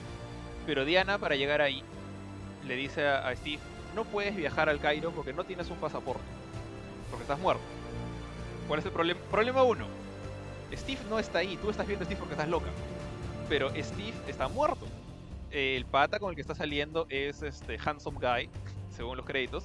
Y ese pata seguramente tiene un pasaporte americano. Digamos que el pata no, era un inmigrante ilegal.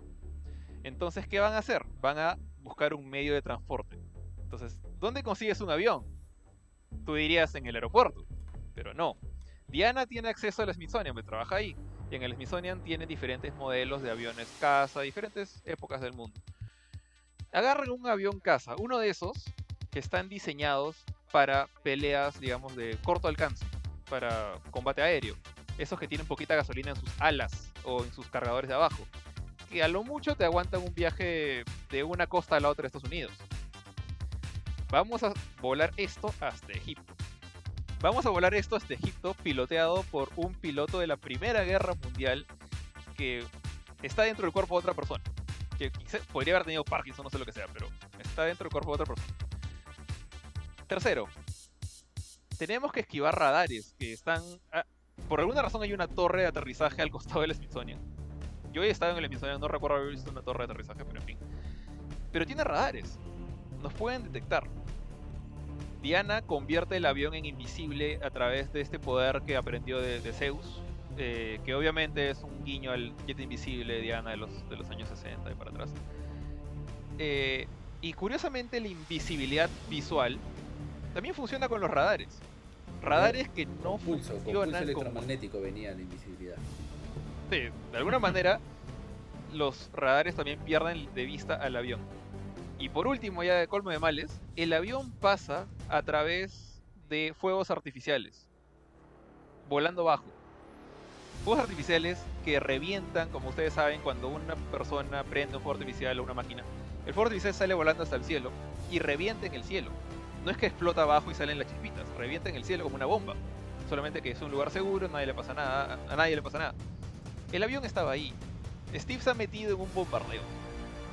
O sea, ha estado con gasolina a las justas, en un avión que no sirve para viajar a otro continente. Eso no se va a bajar un avión. artificiales te, pue- te pueden hacer daño.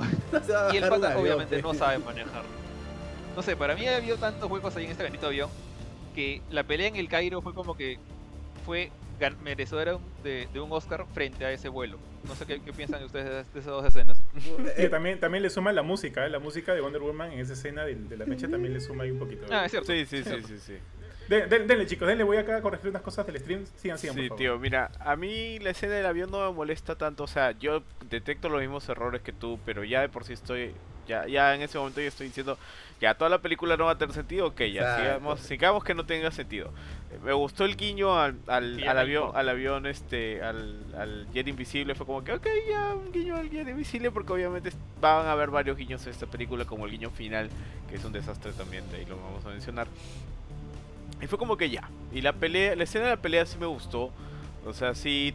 Y ahí te muestran un poquito pues lo que perdió Diana, ¿no? Que fue supuestamente parte de sus poderes. Por eso como que se le escapa el lazo y casi mata a los niños. O sea, en la escena en la que recoge a los niños para esto es la escena del peor CGI que he visto en mucho tiempo. ¿ah? O sea, yo no sé si es porque no la he visto en el cine, la he visto acá, en- eh, o sea, la transmití a la tele y todo eso. Pero de verdad, era como... Yo vi esa escena y dije, pucha, estoy viendo Age of Empires 1. Estoy viendo Shopping y, cuando, y cuando gira con los niños, dije, oye, esos niños deben ser mopeds. Mopeds deben ser en ese momento. Gira y, Sí, dije, gira así. oye, y de verdad, y, y te hace preguntar, ¿qué tendrá el director en la cabeza, por Dios? ¿Qué, ¿Cómo pueden hacer eso? Es como que... O sea, podían Nah, haberle yo- metido y, y un cualquiera sol del más. público puede decir, no, pe, haz tú tu película, pe, si criticón eres.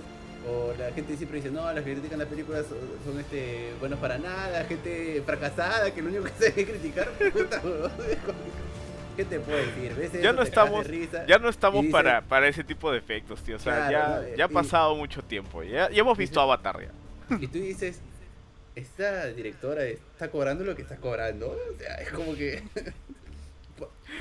Esa es tu chamba, causa. ¿No te da vergüenza mostrar eso? Mira, te, paso lo de que Steve por alguna razón sabe manejar un avión. que, eh, Ok, no tiene sentido, pero. Películas. Pero hubiera preferido mil veces que hubiera habido una escena de acción de ellos tratando de robarse un avión en el aeropuerto. Que para esto ya. Diana ha cometido tantas. No crímenes, pero tantas cosas que le hacen ver como una villana que robarse un avión del aeropuerto ya sería como que la menor de los problemas. Eh, pero lo más fácil, lo más inteligente hubiera sido usar el pasaporte del tipo al que le quitaron el cuerpo. Exacto. Ir, comprar un... O sea, Diana se nota que tiene un montón de plata para esto. O sea, no es que esté viviendo de la nada. Está trabajando en un sitio donde pagan bien y tiene un departamentazo. Que para esto dice que no tiene televisiones en una parte y luego te das cuenta que tiene dos monitores grandotes al costado de su armadura de, de Pegaso. Bueno, Sagitario. Eh, ¿Por qué no hice...? O sea, ¿puedo haber comprado un avión? Pudo haber comprado el, el avión que salía de acá media hora al Cairo. De repente llegaba más rápido. Eh, porque han tenido que parar a cargar gasolina con mi casa en algún lado. No sé en qué parte del Océano Atlántico podían hacerlo, pero en fin. Eh, entonces, siento que se han complicado demasiado para, uno, el guiño al, al- al avión invisible, y dos, para hacer esta escena bonita con los fuegos artificiales. Pero el problema es que la escena para mí al menos es tan tonta que no puedo, no puedo dejar de pensar en lo tonto para apreciar lo bonito. Que es lo mismo que me pasa todo el tiempo que veo al pobre Steve, porque sé que no es Steve. Mi- Mira, con decirte que para mí las mejores escenas de acción era cuando peleaba Steve. ¿no? Porque todo lo demás me No, parecía o sea- muy gracioso. Todo lo que hacía la Mujer Maravilla. Incluso a ti que te gusta la escena del- de la persecución en Egipto. Madre, ese cierre con la salvada de los niños. Dije, no, por favor, que pare. Ya, bueno, ese cierre está bien. Estuvo bien feito ese que cierre. pare Ese ya. cierre Y cuando feo. se agarra del misil, brother, dije, ah, madre, ¿qué es esto? ¿Qué Eso hizo? me pareció chistoso. Eso, eso es normal, o sea, ¿no? Tío, o sea, chistoso. Pero al igual que tú, Benito, es ¿ah? exagerado, o sea. La película estaba ya que venga lo que venga, Eh. igual lo voy a disfrutar. No estaba como que. "Madre, No, estaba ya disfrutando Ya. la Ahí- película. ya. O sea, O ya, sea- mira, le- les doy, les doy acá el, el beneficio este que dicen, ya, acá las reglas de la física no importan, las reglas de la lógica del mundo real no importan, pero que- justamente para pasar a la siguiente escena, eh, yo lo que pediría es que se respeten las reglas impuestas por la película. Y justamente esas reglas son las reglas de la piedrita, una de las cuantas. Las reglas de la piedra este de cumple deseos. Entonces justamente acá ya pasamos casi el, también para hacerlo un poco más, más rápida, eh, ya estamos casi en el cierre, o sea, ya... Sí. eh, Jorge, Jorge, un segundito, un segundo, un segundo. Primero quiero, este, acá hay un par de comentarios. Pablo dale. dice, recuerden, recuerden que solo es un deseo por persona, ahí el detalle. Para que la Oh. masa de deseos, a lo, a lo cual llaman cadena de convergencia. El villano en sí estaba desesperado, era algo obvio, sabes cuál sería su deseo, pero lo que uno desea se le quita a otra persona. Pero lo que uno desea se le quita a otra persona. Eso lleva al desequilibrio y el caos inevitablemente. Con respecto a los sentimientos de Wonder Woman, se le nota enamorada y díganme ustedes, ¿no se enamorarían de Gal Gadot? Es un amor a primera vista. Eh, o sea, sí, es guapísima. Eh, a ver, ¿qué más? Martín Dufo dice, hola muchachos, ¿cómo están? ¿Listo para mañana con WandaVision? Oye, sí, WandaVision. Ah, Ahora sigo, ahora, ahora, ahora sigo jugando Assassin's Creed Valhalla, eh, así está interesante, he hecho que Eivor se- sea amante del esposo de su hermano y su hermano está loco, aún no puedo amarrar al hijo de Loki. Un pilluelo, Martín un. Un pillín, un pillín, un pillín vanido, un pillín Oh, vanido. no, por Hay- hay algo favor. que quería preguntar de la película que creo que no he entendido bien.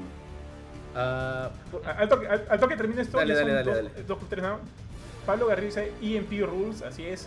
También dice el avión tiene escudo incluido una vez que lo hacen invisible. Bueno, eh, Martín fue dice muchachos, ¿qué esperan? Es DC, siguen, siguen cometiendo los mismos errores, más, expect- más expectativa da WandaVision.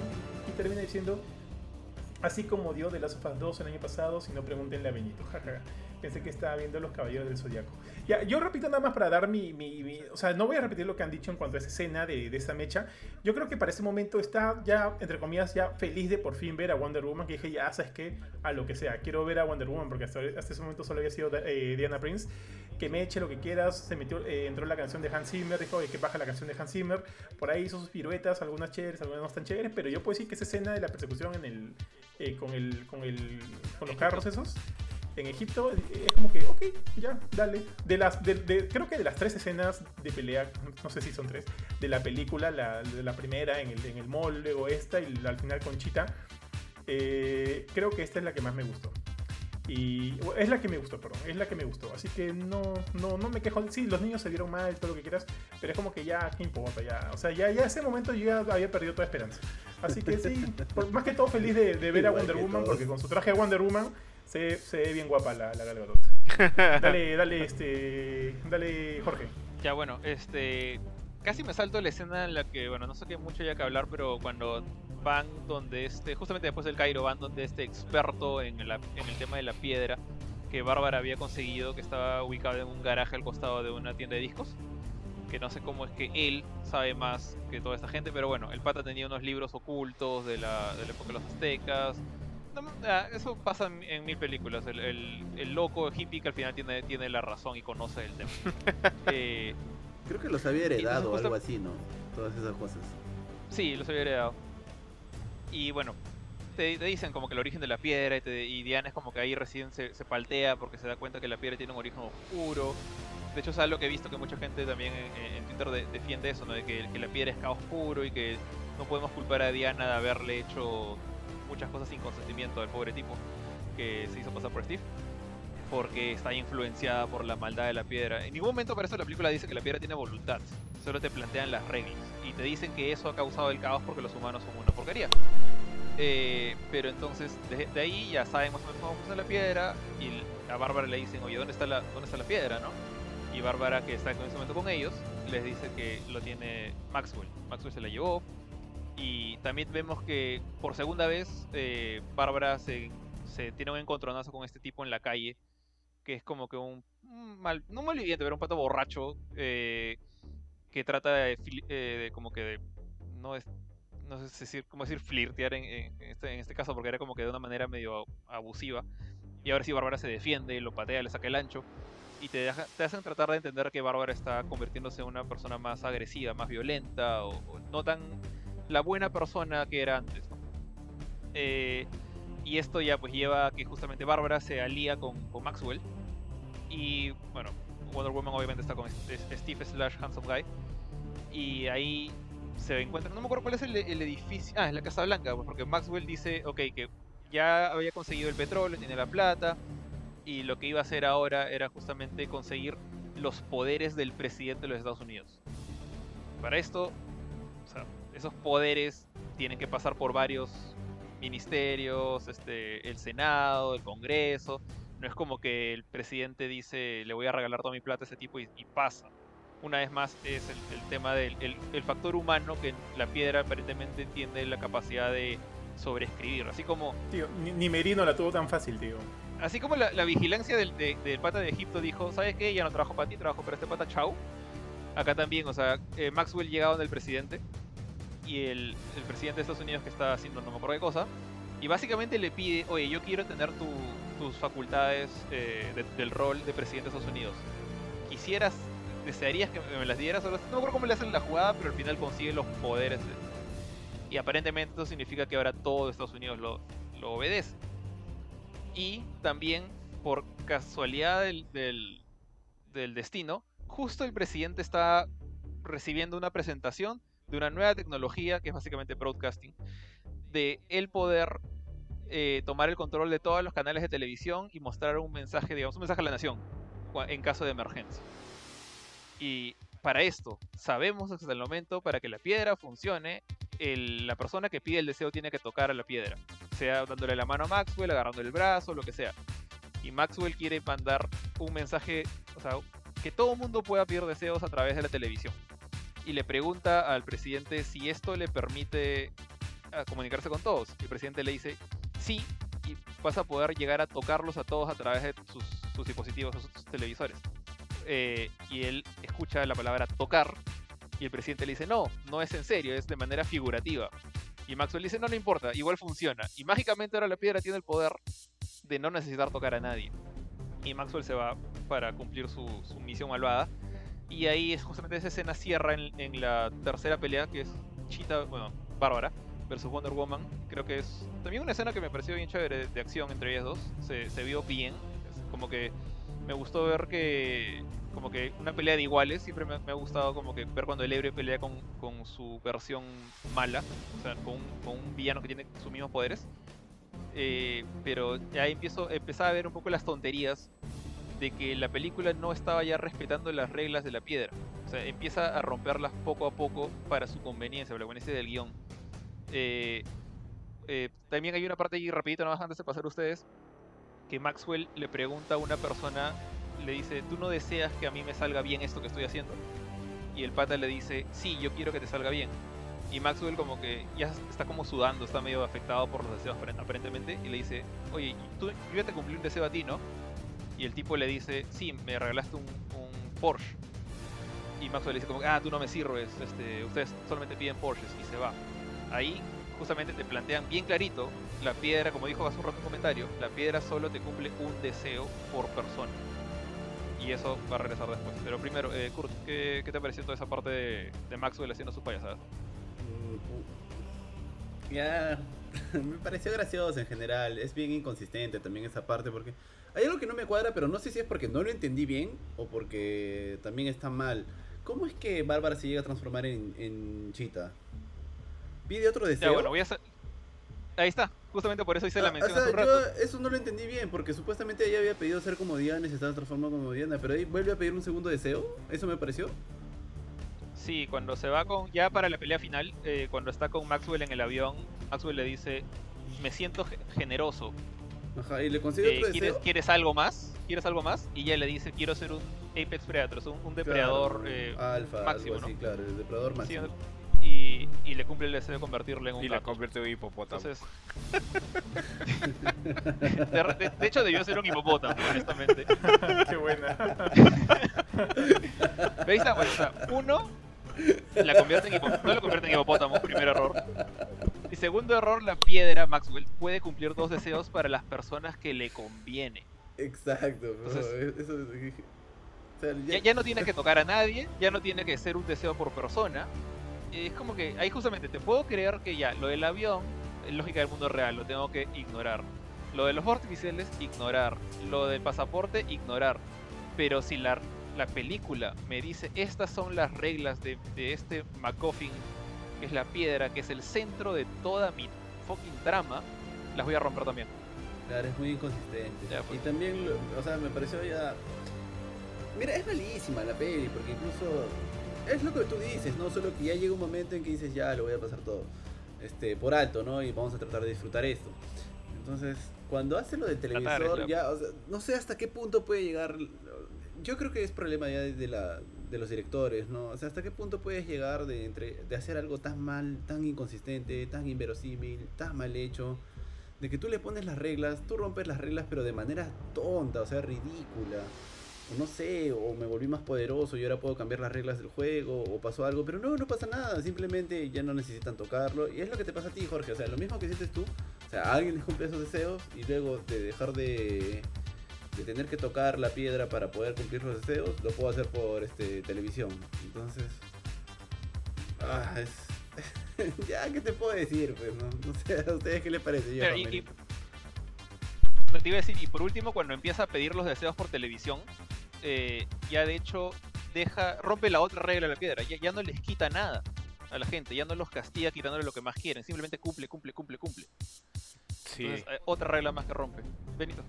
Sí, o sea, ya para ese momento. Wow. Digamos, ya había pasado como que las mejores escenas de la película, en mi opinión, porque la pelea con, con Chitara no me gustó para nada. Este. Pero, pucha, tío, de verdad, no, no, no quiero andar mucho porque la verdad es que no puedo decir, no se puede decir más de lo que ya se ha dicho. Es- súper inconsistente. Eh, el Maxwell Lord ya de- degenera en, un personaje que por muy buen actor que sea Pedro Cas- Pascal, que lo ha sido en Mandalorian, que lo ha sido en Game of Thrones, aquí ya no hay mucho que no hay mucho que pueda hacer con, con ese este con ese script, así que no, no, no me gustó para nada, me, me pareció ya trillado, soso, este, muy capítulo de los Simpsons de especial de Halloween. Ya, no. Hasta ahí consistencia. O sea, Sí, claro, claro, hay más consistencia. Y eh, repito antes, este, acá Pablo Garrido Campos dice, esta película en mi, en mi opinión personal sí me gusta, pero sí hay partes algo absurdas. Y está bien que te guste, o sea, a cualquiera le puede gustar. Pero sí hay partes algo absurdas que sientas a pulir, pero sí paga muy buena película para este 14 de febrero, para el Día de los Tortolitos. La película que eso sí, nunca vean, y es una aberración para el software de, de Bethesda, esa película se llama Doom Annihilation. El director y los actores deberían ir presos. Solo vean su tráiler, que solo dura menos de un minuto. Creo que es en Netflix. Sí, no la veo. felizmente no la he Lo visto. voy a ver solo por. La voy a ver solo por, por morbo. No sé, tío. hay dos películas de Doom. La de la roca. Sí, la de amigos, la una con la roca y, y la segunda que es Annihilation, sí. Ok, no no ok. tienen una que ver con la otra. Una Para más no- mala que la otra, al pare- Para parecer. confundirme. La de la, Pablo la de también la dice- roca que era como un shooter, creo. Termina así, Al termina final, así. sí, las últimas malísimo. 15 minutos termina como un shooter.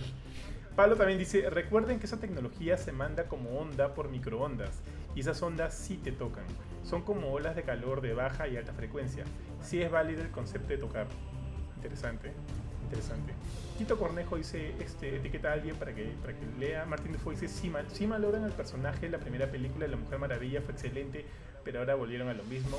Y lo de los Ahí sigue. deseo y, y, y, y lo de los deseos, ver que uno desee que su mujer muera fue muy fue muy mala, realmente mala. Eso fue Puta, bien me chocó esa desgraciado. parte. eh, Eso puta, fue bien parte desgraciado. Eh, Fue ya, chévere. en- a ver, ya, para no repetir, para no para no repetir, Es para que no en repetir. realidad es algo de que, lo que es lo como tú me dices, no, no, es que es muy exagerado, que lo que la gente pediría si, si te fueran, no sé, si te dieran, oye, toma una rojita que pide los deseos. No lo crees, mejor. No. A, a mí me pareció fuerte, o sea, me esa, esa parte me pareció fuerte, me pareció chévere porque es como que, ala, shit, ¿qué, qué he hecho? ¿Qué he hecho, manjas? Y o sea, es como que sí, te pone como que en, o sea, no de gran manera, pero en perspectiva la magnitud de lo que puedes desear. Así que no, no sean, no sean, no sean cosas. En fin, ya eh, en cuanto a lo que me, me preguntaba Jorge, este, la pelea en el en la Casa Blanca, eh, me gustó, me gustó, o sea, sé lo que me gustó de esa, o sea, no voy a repetir, o sea, concuerdo con muchos de ustedes las, muchas cosas malas que tiene la película, pero para no repetir voy a tratar de, rescatar alguna, algo de esa escena. Por ejemplo, me, gustó la mecha ahí, sí. Ahora, yo no las vi tanto como iguales porque en ese momento eh, Diana ya estaba perdiendo sus poderes. Evidentemente, este es Chita quien, quien le saque el ancho a todos en, esa, en la Casa Blanca. Pero hasta antes de que llegue Chita, este, estaban como que Steve Trevor y y Diana peleando contra la gente del presidente.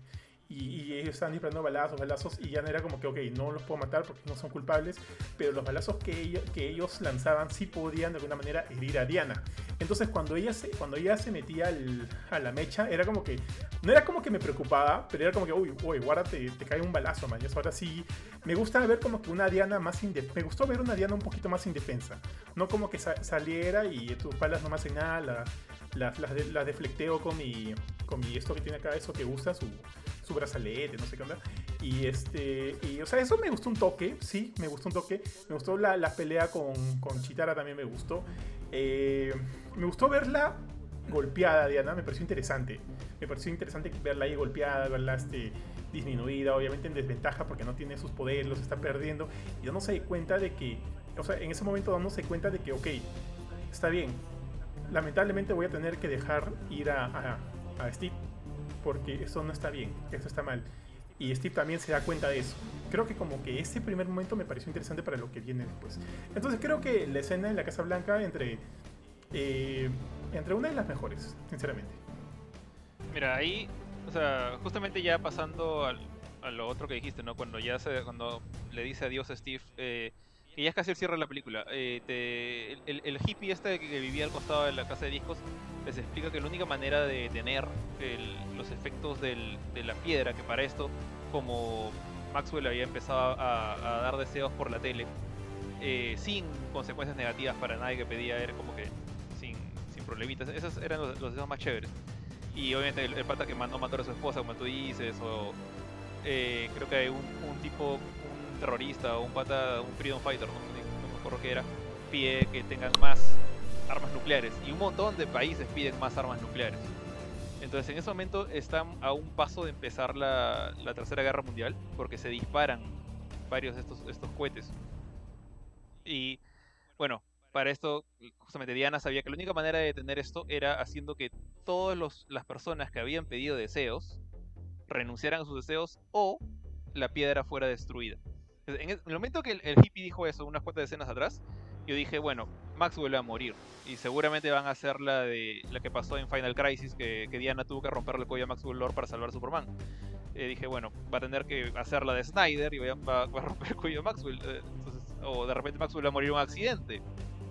Porque era lo más sensato. O sea, ¿cómo vas a hacer que desde el tipo que pidió el café hasta el tipo que pidió armas nucleares renuncien a sus deseos? Eh, y, eso es lo que pasa. O sea, de hecho, justamente Wonder Woman es la primera que renuncia a su deseo diciendo chau Steve. Y ahí, si bien es un momento emotivo, que se despide de alguien a quien quiere un montón y, todo, lo que me fastidió un poquito, y, yo, y lo voy a repetir desde antes creo, es el hecho de que Diana eh, le duele decirle adiós a Steve y renuncia a ese deseo porque sabe que es lo que, es lo correcto, pero en ningún momento se arrepiente de haberle quitado una semana de vida al pobre tipo. O sea, lo hace para salvar al mundo mundo chévere. Devolver la vida de la persona que realmente merece tener ese cuerpo, no me importa. O sea, Diana en ningún momento piensa en pobre tipo. Hasta el final. O sea, no le importa un pepino al pobre, estúpido. Entonces, bueno, ya. Pide que, le, que regrese Steve y justamente eh, la emoción del momento le lleva a descubrir un, poder que, bueno, ya todo el mundo que, que, conoce a Wonder Woman sabe que Wonder Woman puede volar sin necesidad de ningún jet. Entonces ahí tiene esta escena de, de, digamos, el training montage a lo Rocky en el cual aprende a volar. Que empieza, en mi opinión, empieza muy mal. Que Diana corre y empieza a correr en el aire como si estuviera agarrada de, un palo, no de una cuerda, de un palo en la espalda. Pero cuando está en el aire, por un momento siento que sí funciona cuando pone la música eh, orquestral de fondo y está empezando a aprender a volar. Funciona bien hasta el momento en que ella agarra y dice, ¿sabes qué? Voy muy lento, voy a empezar a colgarme al Spider-Man de los truenos. Ahí para mí Sí. todo el todo el todo el rato avión, chévere. tío. primero es del avión. El avión te lo paso. El avión te lo paso. Tío, Sí, creo que también se ¿cómo cuelga la lazo un llega hasta el avión? No tengo, es un lazo mágico, ya, eh, hasta, hasta- hasta eso te lo puedo pasar. Lo es un mago. Pero que el lazo. pero ya bueno. Rola- Un mago lo hizo, un mago lo hizo. había aprendido a volar. Tanto, tanto tema de aprender a volar para que di- luego diga, no, lazo otra vez. Es, ¿Para qué? ¿Para qué aprendió a volar? Pero bueno, ya aprendió a volar, hace toda esta nota y llega a donde Maxwell. eh, no miento, todavía no llega a donde Maxwell. Se va a su casa a buscar otra cosa que era justamente eh, un elemento que habían mostrado hace un rato que era la armadura de una antigua guerrera amazona. Eh, Sagitario, ahorita- Sagitario, tío. La armadura de Sagitario, la armadura de, de la, la antigua amazona de Sagitario que se llamaba Ayoros, Ayoros Asteria. Ayoros Asteria. Y este, pero ahí- voy a parar porque quiero que me comenten un poquito de qué piensan de esta parte en la que, bueno, Johan adelantó un poco, ¿no? De cuando empiezan a hacer pedidos horribles, la, la gente pide deseos a lo loco, piden bombas. Y más de la parte en la que Diana aprende a volar. Denle chicos ustedes, porque siento que van a ir por lo negativo. Voy a tratar ver cómo rescatar. rescatar un poquito Mira, a- mí- la parte- ustedes la- ven cosas buenas en esa película, de verdad. Cuando a veces me dicen hay que hablar de la, de la primera escena, la buena primera escena, y digo, ¿cuál buena? bo?" Es que, ya, tú tratas de buscar cosas buenas, pero en general, yo es que no, no es que haya estado furioso viendo la película, ya sé de qué se trata, sé cómo así, la trato de ver con sentido del humor, o sea, es como que... Ah, no sé. A mí me gustó cuando aprendió a volar. Pero O sea, ¿verdad? ya estaba volando. No, ¿De O sea, verdad te cuando gustó? estaba volando sentí un poquito el feeling como que ha aprendido algo nuevo y le costó, no es como que voy a hacer Tío, se cuelga de un rayo y de un avión, weón. Ahí ¿De verdad te gustó? todo- ese, ese- ese fue el momento en que toda mi ilusión se rompió. O sea, cuando ella estaba Sí. volando, volando ella con sus Y vuela bracitos como, así, como en Dragon Ball, weón. Sí, estaba volando, estaba volando mal, acababa de aprender a volar. Es cuando agarra y dice, ¿sabes qué? Ya no quiero volar, voy a colgarme de un relámpago. Ahí fue cuando dije, ya, esto se fue la shit. Esto ya no me interesa. Ahí, ahí Sí, se volvió mal sí. escena. Mira, hay alguna comparativa incluso con Man of Steel y creo que la escena en la cual Superman, este, ojo, Man of Steel no me gusta mucho tampoco, pero la escena en la que Superman aprende a volar a mí me parece bravaza, me parece bien chévere, porque lo siento como que, ok, tiene sentido, o sea, como que se ve paja, se ve este, un, un- un superhéroe ahí aprendiendo como que a abrir las alas, un pájaro aprendiendo a abrir las alas, ¿no? Como que sí Ajá. sentí eso. Eh, siento que esa escena está mucho mejor lograda que la de Wonder, Woman. Por ahí hay algunos momentos en los que me le recuerda, me la recuerdan, cuando por ahí recién está como que, creo que ella está asumiendo ahí que está aprendiendo a volar, manjas, y por ahí como que entrando en conciencia de eso, y eso me parece paja. Pero ahí, bueno, en Wonder Woman se, se, se- no sé, pues se deshilacha todo así, mal, mal, mal hacia el final. Pero por ahí hay algunas cositas que me acuerdo. Ahora, ojo, volviendo a lo de Steve Trevor y en el tema de volar, yo voy a ir, voy a ver una, tratar de hacer una comparativa. Como todo lo que ya he dicho en la película, que ok, creo que hay ideas interesantes, ideas buenas, pero mal ejecutadas, acá también voy a tratar de rescatar un poquito de eso. Por ejemplo, este, en algún momento en la película, cuando obviamente están, ah, cuando ya comentaron la escena en la cual volaba con Steve, y Steve mágicamente aprende a volar un, un caza, un caza moderno para, el- para los 80s, este, eh, están comentando, y eso justo lo vi hace la segunda vez que lo vi, en la que vi la película, comenta que, ok, Steve, tu, tu don es volar, tienes un gran amor por el vuelo y, lo- qué sé yo, y, como que qué esa idea, ¿no? Steve volar, Steve volar. Luego se despide de Steve, se despide de Steve, que creo que es la única escena en la que realmente actuó Gal Gadot, cuando se despide de Steve. Y, y- pero me da risa porque aún así ahí la cámara enfoca más la cara de Steve que la cara de Gal Gadot, porque obviamente siento que, no sé, pues Gadot no, no, este, bueno, Steve se la come, pues. Como dirían, este, Este- la escena más triste y por lo tanto la escena peor actuada de la película. Peor actuada de la película, sí, grande, grande, grande, el- el- mi tío te lo resumo. Este, o sea, como que ya, y, y- y se despide de él y dice, puta, nunca te voy a olvidar, y qué sé yo. Y apenas, y apenas se va Steve, ella recupera los poderes y empieza a volar. Entonces, quiero creer que la idea de esta escena es como que, ok, ella está aprendiendo este nuevo don, esta nueva, esta nueva habilidad, eh, eh, en contraste de haber perdido a, Steve, que de alguna manera representa también el volar. Entonces es como que de una manera que esté, esté con ella o qué sé yo. O sea, sí quiero, que, quiero creer que esa es la idea. Pero al final, bueno, pues deja de volar y agarra su, agarra su, su lazo y se da su jato y fue todo. Pero, y bueno, te puedes terminar mal. O sea, a lo que yo voy es que creo que la idea, entiendo, quiero entender que por ahí va la idea, y si por ahí va, me parece como que interesante, pero, pero está mal ejecutado. Pues. Y ahí queda, no, no puedo rescatar más. Tú, Benito, para pasar a la última, creo ya. No, Eh, penúltima. A, no, a mí la escena en la que empieza a volar sí me gusta. Eh, o sea, no- pucha, eh, me parece súper exagerado todo el tema del rayo y que se agarra el avión, ¿no? Eh, pero no, no, o sea, decir que solamente buscamos cosas malas de la película, ah, o sea, tiene cosas que la hacen entretenida, que la hacen, que para mí, o sea, no es una película que haya hecho, pucha, he perdido dos horas y media viendo la película, ha sido como que, bueno, o sea, podría haber visto Doom Annihilation, como dice Pablo Garrido. No, o sea, puedo haber visto, podría haber visto algo que de verdad me hubiese dado cólera ver. Pero al menos durante toda la película, dentro de todo lo ridículo de, esas, de, de ese tipo de escenas, era como que, ah, bueno, pues no, al menos está Gal Gadot, al menos este Chris Pine hace un buen trabajo, ¿no? Este, eh, tiene, tiene cosas salvables, ¿no? Y esta escena para mí, al menos el inicio de ella, porque al igual que tú, cuando empieza toda la, la, la magia Spider-Man, que desde el tráiler ya lo había visto y había dicho como que... "Eh", ahí también me causa lo mismo, ¿no? Bueno, entonces ya, este, ella, Diana, termina de volar. Curiosamente, no, no vuela para llegar al Cairo, no vuela para llegar a un lugar lejos. Vuela para llegar como que a las seis cuadras más allá donde está su casa. Porque ya sabemos que ella vive cerca del Smithsonian. Entonces llega ahí y justamente llega para buscar la armadura de, de Asteria. Que es esta guerrera amazona que dicen que tenía esta armadura, que le construyeron la armadura justamente para poder pelear contra todos los ejércitos de los hombres. Entonces uno asumiría que esta armadura pues aguantaría de todo, ¿no? Y ya pues ella agarra y... Oye, Jorge, vuela- Jorge, Jorge, oh, Jorge, ojo, ojo, justo en ese Dale. momento en el cual en- cuentan la leyenda de Astoria y por Mm. ahí se ve la armadura y los ojos de Linda Sí. Carter, me pareció interesante, ¿ah? Me pareció bonito, chévere. Sí, o sea, hasta ahí todavía no, no me había decepcionado de la armadura. O sea, de- después me decepcionó de la armadura, pero hasta Sí, ahí sí total, me pareció total. chévere eso ese detalle de. O sea, obviamente asumí que la historia esta de que Asteria peleó contra todos los hombres del mundo era como que floro, o sea, es una manera de exagerar una leyenda, un mito. Eh, pero bueno, sí se vio chévere como. O sea, se entendió que era una guerrera amazona antigua. Eh, y bueno, ella agarra la armadura y por alguna razón se la puso. No, no, no sé por qué, qué, qué fue lo que hizo a, a Diana pensar que voy a necesitar esta armadura.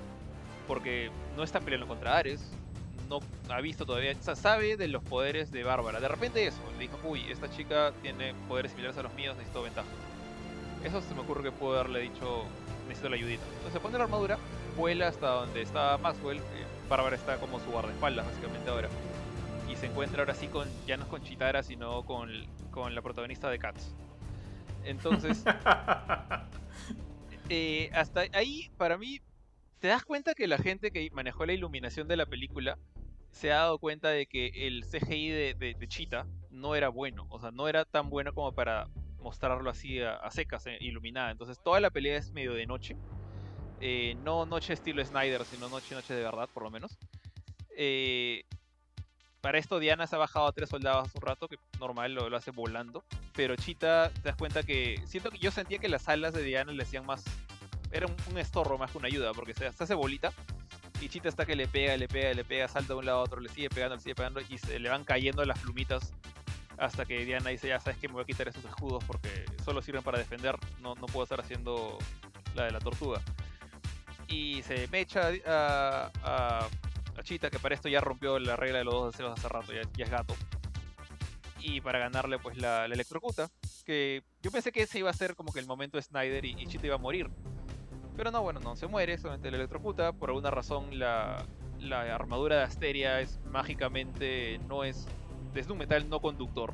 Entonces Diana sale ilesa. No, no, le, no le. Aparte, Diana supuestamente está hecha de cerámica y otras cosas. Entonces, de repente, ella es la que no conduce electricidad. No sé, lo, lo dejo ahí para. Para querer entender la escena de por qué dos personas bajo el agua Bien, bien especiales de todo el día, tío. e- ¿ah? e- electrocutado y solo una se electrocuta. Ya bueno, ya. Sacó a, a Cheetah, la dejó ahí, ya le gané y va donde Maxwell. Y Maxwell está a, la mitad de este tubo de luz que aparentemente es la manera en la cual es en la cual no no está a la mitad está en un podio perdón está en un podio enfrente del, del, del tubo de luz que es como en la época de los 80 transmitían la, la información a, a través, a, digamos, alrededor del mundo a través de los satélites. Había un rayo y como una especie de kamehameha en la mitad de cada canal de televisión. Entonces, proto streamer, tío, proto streamer. Claro, así, así era. Así, tra- así trabajaban los streamers de la época. Entonces, él está que hace la de ópera, que tú tienes un deseo, tú tienes un deseo, tú también, y tú también, y todos, todos tienen tu deseo.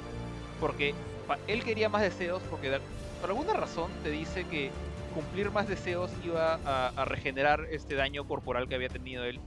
Que en ningún momento te dicen por qué los deseos le hacen daño a su cuerpo, pero ya está con venas que se le veían, le sangraban los ojos. Entonces empieza a curarse. O sea, supuestamente ya, su otra cosa que no- supuestamente su deseo le había causado eso, supuestamente.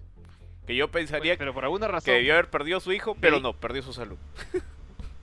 Eh, Parecía, ok, su deseo fue perder la salud. parecía un crossover Pero- entre Wonder Woman y la Rosa de Guadalupe, porque cada vez que pedía un deseo, te salía el viento, ¿viste? Está, y es otra cosa. Algo que no ha pasado hasta el momento. Ahora, cumplir deseos genera estos eh, choques de viento. Y entonces, de repente, por ahí, alguien por ahí, algún loco dijo: Quiero que Maxwell Lord esté saludable otra vez. Entonces, se curó. Chévere. Eh, el viento estaba que impedía que Diana fuera a agarrarlo, a meterle un puñete o algo que quería, que- para detenerlo, ¿no?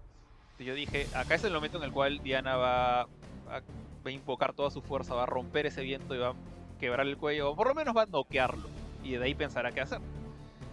Pero bueno, ella está que tira el lazo, el lazo no entra, el viento no lo deja y eventualmente eh, no recuerdo bien qué es lo que pasa, pero Maxwell se distrae y el lazo mágicamente llega a agarrarse de su pie. E- En ningún momento es como que ella hace nada como que especial como para apagar el viento, de, digamos que el tubo que genera el viento. O de hacer un como que un huequito, la, típica, estilo caballero zodiaco, como que sé que tu guardia baja por medio segundo cada vez que haces un deseo. Nada de eso, simplemente el, el- látigo llegó a su, a patita. eh, el tubo de luz azul cambia a dorado porque es el color de Diana y de su armadura. Y empieza ella a hacerle hablar la verdad, porque es el, es el lazo de la verdad al final de cuentas. Y no sé cómo es que esa verdad se traduce a el mensaje de levanten todos las manos para ayudar a ayudarme a mí, Mr. Satan, que estoy peleando contra Majin Buu pero funciona así. Y todas las personas reciben el mensaje de Diana, que es básicamente tienen que renunciar a su deseo para que esto se arregle, porque para esto los misiles nucleares ya estaban volando y ya estaban chocando en algunos lugares. Desde la Tercera Guerra Mundial está ya, ya había empezado. Y toda la gente empieza a decir, ya, ok, voy a renunciar a mi deseo, voy a renunciar a mi deseo, voy a renunciar a mi deseo. Y te das cuenta que los deseos al momento de deshacerse, ponte, el deseo del muro este en, el Cairo, el muro baja los misiles que estaban volando desaparecen. Las explosiones que ya habían chocado se deshacen. Entonces, hay como que consecuencias físicas. Pero la gente se acuerda de los deseos. Eso voy a mencionarlo después. Entonces, ahí es donde dije, de repente en algún momento el pata del, del, café tuvo que vomitar el café. O le pasó algo horrible y se le bajó la presión, no sé. Eh, por ahí, si alguna... Ya, esta es la parte... Si la parte de lo que dijo Johan de que el, el pata que, man- que quiso que su esposa se muriera les pareció fuerte.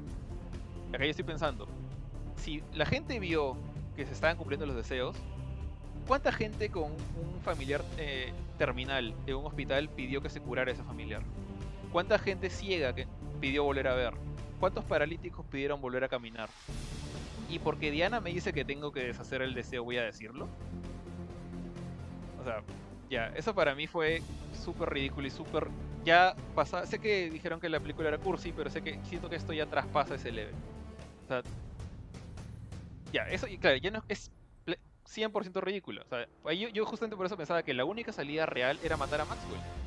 Porque no había otra forma, salvo que por ahí me dicen, no, podemos extirpar la piedra y destruirla. Ya, ok, hasta eso te creo. Pero no vas a convencer a los billones de personas de todo el mundo de deshacer sus deseos, pintándolos todos como egoístas. Bueno, obviamente no todos van a ser egoístas. O sea, el hecho de que Diana haya pedido algo egoísta, el pata del café también, Bárbara también, no significa que no hay personas bien intencionadas en el. Entonces, pedirle a todos que, que no sé, que se deshagan de eso, que dejen morir a gente que no, inocente, enferma, gente con cualquier enfermedad horrible que se les ocurra, eh, no sé, me parece ya, ya no tenía sentido esta película. O sea, de ser de ser, tratar de ser romanticona y bonita pasó a ser completamente eh, que no le importa nada. Simplemente querían cerrar el, el- el guion como sea. Una pregunta. qué piensan ellos ¿Cómo, ustedes. cómo es que la transmisión Mal escrita, cómo- mal escrita. cómo- cómo es que la transmisión sigue si Diana le rompe la cámara para que deje de transmitir a Max? Ah, verdad. Supongo que escuchaban nomás, de repente. Ay, Audio no- nomás, audio. no- A su podcast, tú dices. Pocas con microondas. Son preguntas que nunca, a- preguntas que a- nunca a tendrán respuesta, tío. Buscando referencias. Oye, Cholo, ¿cómo, ¿cómo hacemos para que se note que están pidiendo deseos? Puta, y encontraron la Rosa de Guadalupe y dijeron, mira. Ah, sí. Referencia, brother. ¿Qué tal referencia, brother? Esto hay, que, esto hay que implementarlo, Cholo. Oye, qué bestia todo ese tema de la Rosa de Guadalupe. Puta, cada vez que alguien pide, pide un deseo, hay un viento. Y, cada, y cuando hace la transmisión, una tormenta de todos los deseos que se están pidiendo. Dije, la mierda. Y lo peor de todo es que ella le rompe la cámara y sigue transmitiendo. Y es más, se transmite, la pantalla se pone naranja, porque ella le pone el lazo y sigue transmitiendo. Y sale la voz de Diana, creo, por la transmisión. Dije, "¿Cómo- ¿cómo es?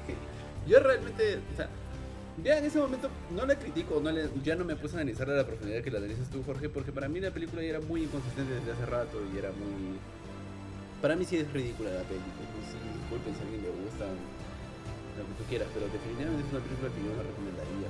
Yo soy una persona que si sé que una película va a ser mala, igual la paso bien y trato de divertirme, y con Wonder Woman también, ¿no? O sea, tampoco he estado renegando de puta, qué mala peli, ¿no? He tratado de pasar bien, pero definitivamente no la voy a volver a ver y... O tal vez en algún momento si alguien me insiste, no sé, no, creo que la vuelva a ver, la verdad. Y, nada, tú Benito, ¿qué opinas de la última escena que estábamos comentando con Jorge? Igual de terrible que tú, tío. O sea, es un dolor y todo es, toda- casi todas las escenas que llegan hasta esa parte final, desde la pelea con Chita, que como bien dijo Jorge, se hizo de noche porque el CGI ya no aguantaba más. Ese CGI horrible, esa pelea horrible. La armadura que no tiene ningún peso en la trama, ningún peso en la construcción del personaje, es, simplemente un pequeño fanservice, por así decirlo, para que se vea chévere. Y esto es y la escena final contra Maxwell Lord que flaco favor le hace a, toda la película. O sea, no es ni, ni es un clímax ni nada y es súper decepcionante cómo se da, como si Maxwell Lord fuera un villano todopoderoso, pues o sea...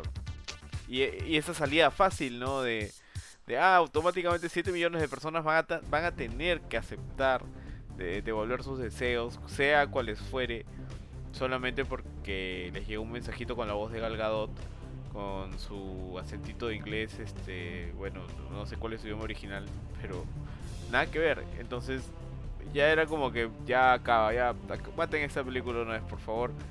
Este, háganme el favor de, de que ya, ya cierren todo, ya. Quiero ver, quiero- pásame, acabe, pásame los créditos que acabe, por favor, una vez, ya, Sí, ya. Fueron dos horas y acabe, media. ya. Fueron dos horas y media, eso es lo peor todo. Sí, Son dos horas y media. de película que, eh, o sea, el paso de la película por momentos fue demasiado, demasiado lento, escenas innecesariamente largas, escenas innecesarias, cosas que nada que ver. Dos horas y media de película y como dice Jorge, o sea, Johan, Wonder Woman aparece muy pocas veces. Hay películas donde personajes principales han aparecido muy pocas veces, como por ejemplo eh, Dark Knight Rises, que creo que Batman solo sale mechando contra Bane, luego le rompe la espalda y luego desaparece un buen tiempo hasta la escena final. Pero esa película funciona porque tiene otros personajes, porque tiene una historia bien puesta. Acá no, acá tenemos una historia que por momentos se pone bien aburrida. Y esta escena final pues es un desastre. Es un desastre, es el, o sea, es el perfecto final para una película fea. Mm, A ver, a ver. Este, quiero compararlo un poquito con la, con la escena final, bueno, la, la batalla final, porque estamos en batallas finales de la primera película. Yo creo que la primera película eh, hay una idea interesante ahí de, del tema de la maldad del hombre, de la maldad de la humanidad, que, creo que también se podría haber aprovechado bien paja, pero al final todo eso se cae en la primera película cuando ves que todo eso al final se, se personifica en, en Ares. Y la batalla, así es, y la batalla es contra él. O sea, más allá de, de la mal, de, de la mala representación de Ares y todo eso, más allá de eso, creo que lo peor para mí fue como que, o sea, en esa película es como que, como que la, la ideología de la maldad del hombre al final se acaba en una mecha entre, Mm, entre Diana, o sea, Wonder Woman y Ares que Pero representa toda esta no- maldad. Y para mí Pero era- no acaba ahí, tío. Déjame terminar. No acaba ahí. Tío, tío, te- déjame terminar, déjame terminar. Y ahí como que termina, y ahí como que, o sea, solo voy a comprar eso. Y acá en, en, en Wonder Woman 84, eh, también hay una idea bien paja. Me gusta que la, que la batalla final no sea contra un villano, contra un gran malote, como en el caso de Ares. No sea contra un villano, sino me gusta que sea contra la idea en sí misma, ¿no? La idea de que, ok, para crecer yo tengo que dejar ir, tengo que, tengo que olvidar, tengo que, tengo que cerrar esto y poder crecer como personaje y qué sé yo. Me gusta esa idea, me gusta, pero está mal ejecutado también. O sea, no creo que ese, el, el cómo se hace Diana eh, pidiéndole, rogando a la gente que, que por favor también comprendan esto de la misma manera que ella lo ha hecho, me parece, este, no sé, pues muy, muy fácil, muy gratuito. Eh, creo que, creo que no, tiene, no tiene mucho sentido, como ya creo que lo comentó Kurchin. Y, y es como le dije, como creo que ese es un. Es, es escritura eh, eh, floja. Es escritura floja. Y eso, tío. O sea, quiero rescatar eso. Me gusta que, como ya les dije, el, el villano final no sea un enemigo grandote como Ares, haciendo la comparativa. Me gusta que sea más acorde a la idea de la película, el hecho de, de, de ser, este, de, de, renunciar a esto que soy para crecer, pero al final la ejecución sigue siendo también muy, muy eficiente. Eso, tío, tío Jorge. Bueno, entonces, eh, de hecho, no sé si quieren pasar a personajes, porque creo que hemos hablado bastante de ellos. Eh, creo que sí, tío. Sí, creo que sí. Yo creo que ya, vamos a llegar a la dos horas. Quiero, quiero pasar a... Creo que incluso, incluso Curio se adelantó la conclusión. O sea, en general, eh, lo que quería hacer en esta parte final, ya que hemos cerrado la película prácticamente, solamente queda el epílogo en el cual, eh, al menos a mi opinión, también es bastante tonto, bastante malo la parte en la que justamente reaparece el tipo sin nombre que, al que le robaron el cuerpo y se saluda con Diana, se, se miran y le dice como, hacen como que medio como que flirtean entre ellos. Ya para qué, a estas alturas, o sea, después de todas las porquerías que le ha hecho Diana, o sea, ¿con qué cara le, le sonríe, honestamente? Ahí te, él no sabe, que, tío, con... qué especial te pone, tío. Él no sabe de lo que ha pasado. Él, él no sabe. Él no, ya, Diana él dijo, no me diste calata y no te acuerdas. él no sabe. Es Ya, tío. él, él no sabe nada, pero o sea, justamente ahí te das cuenta, bueno, yo me di cuenta que, que al menos este Jenkins la, la ve a Wonder Woman como una persona sin conciencia y sin sentido de la culpa, o sea, la tipa no le, o sea, le ha importado, le ha dolido lo que a ella le importaba, perdón, o sea, le ha dolido lo que a ella le importaba, lo de Steve Trevor, eh, lo de los deseos de repente, porque iba en contra de su chamba, de la idea de superhéroe, pero cuando se trata de respetar a otras personas le importa un pepino. Entonces yo creo que ese, ese personaje no es la, la verdadera idea de Woman. Es, en mi opinión, es el, el, mismo error en cierta manera que, que Snyder puso con en Man of Steel cuando, cuando Superman dejó morir a su papá. O sea, yo creo que Superman jamás hubiera hecho eso. Sea, le hubiera importado un pepino su identidad, se hubiera lanzado a salvarlo. Eh, entonces justamente siento que hay también gente que por tratar de forzar su guion no le importa la, esencia del héroe. Y en este caso vuelve, vuelve a fallar. Bueno, no vuelve a fallar, creo que es la primera vez que fallaría Jenkins en ese sentido. Pero vuelve a fallar DC con, con Wonder Woman en este caso. Eh, como conclusión, para mí, o sea, lo que dice Kurt es cierto, como que he, rene he, renegado bastante, pero he renegado más con ustedes. En la película ya estaba simplemente como que esperando que la barrita de progreso de la película llegara al final, porque ya llegó un punto en que la verdad no lo disfrutaba. O sea, simplemente era como que estoy viendo esto por, por obligación, porque bueno, este, iban, iban a hablarlo con otros patas en otro podcast, de repente este, con ustedes en algún momento alguien iba a rajar, me lo iban a querer spoilear, y más que nada lo sentía que lo estaba viendo por esa razón. Y la verdad es que, por un lado estoy feliz de no haberla, haber pagado por esta película y ir al cine, eh, no creo que merecía pagar los ¿qué? 15 soles en segunda semana, de, o sea, post estreno que hubieran cobrado acá en Perú, o 5 soles incluso en cines de 2x1. Eh, ¿Valió la pena el tiempo? No, tampoco. Simplemente estaba atrapado en mi cama porque me sentía mal y estaba con la computadora ahí, entonces... Eh. Pero, pucha, sí, creo que hubiera preferido ver otra película si hubiera salido otra... O sea, si, hubiera, si Sonic hubiera salido en ese momento, preferido, hubiera preferido mucho más ver Sonic. Que se supone que esas dos son las que van a competir por el Oscar ahora, ¿no? Entonces mi, mi gran, este... Y de hecho Sonic me gusta más. Eh, mi, mi consejo sería realmente... O sea, yo diría que no la vean. Pero sí, bueno, si, si están súper curiosos, eh, aténganse a las consecuencias. Si realmente van a verla, olvídense de toda la lógica, así completamente, tanto de la lógica del mundo real como de la lógica de la película. Simplemente disfrútenla como escenas separadas, como que, ah, qué chévere esta pelea, se ve bonita la armadura, eh, no sé, me gusta cómo funciona el lazo en los relámpagos, porque tratar de armar una coherencia a ese todo les va a hacer darse cuenta de todos los problemas que hay. Entonces, si lo que buscan es una película para pasar el rato y pueden como que hacer otra cosa mientras la ven, puede que pase. Eh, puede que se... Ni siquiera la consideraría guilty pleasure ya. O sea, ni siquiera es como para decir, ah, es una película tan mala que me da risa. Que ni siquiera llega a tener el carisma de eso. Entonces, honestamente, esa, sería mi, recomendación, es no verla, no vale la pena. Eh, pero bueno, ya, si quieren arriesgarse, está en streaming, ¿no? No, se arriesguen a, ir con coronavirus a algún cine si es que están en el extranjero donde los, cines están abiertos. no arriesgue la vida, no arriesgue la vida por ir a ver eso. y, por esta no. Ay, qué preciso. Preciso, tío. No se mueran por esta película, ¿A quién, ¿A quién le toca? Kurt. Pucha, a ver. Ah, yo también, al igual que Jorge, definitivamente no, no lo recomendaría a nadie. No es como que ni a veces uno dice, no, mientras como voy a ver algo, tampoco. Yo siento que la película es muy mala, que no vale la pena verse. Usualmente cuando siento que hay una película que es mala, digo, no, sí. O sea, por ejemplo, a mí me gusta Cobra Kai. No siento que sea una super serie, ¿no? Pero digo, a los fans, a los fans de Karate Kid la pueden ver y la van a disfrutar. O a veces cuando siento que hay algo, ¿no? Por ejemplo, a mí me gustó Batman vs Superman, pero me bastó como una vez para, y no la quise ver nunca más porque sí me pareció súper lenta y aburrida, pero me gustaban las escenas de acción. Acá en este caso, usualmente a los que son fans del personaje les digo, oye, sí, mírala, ¿no? A lo mejor tú eres fan de este personaje o de esta franquicia, Acá si eres fan de Wonder Woman, también te diría que no la veas porque te va a dejar un mal sabor y te vas a llevar una muy mala experiencia. Y en lugar de ver algo de un personaje del cual tú eres fan o fanático o seguidor, te vas a llevar mucha como que un dolor en el corazón si es que ves la película. Es, muy malo, para mí, para mí es muy malo. Sí, Benito.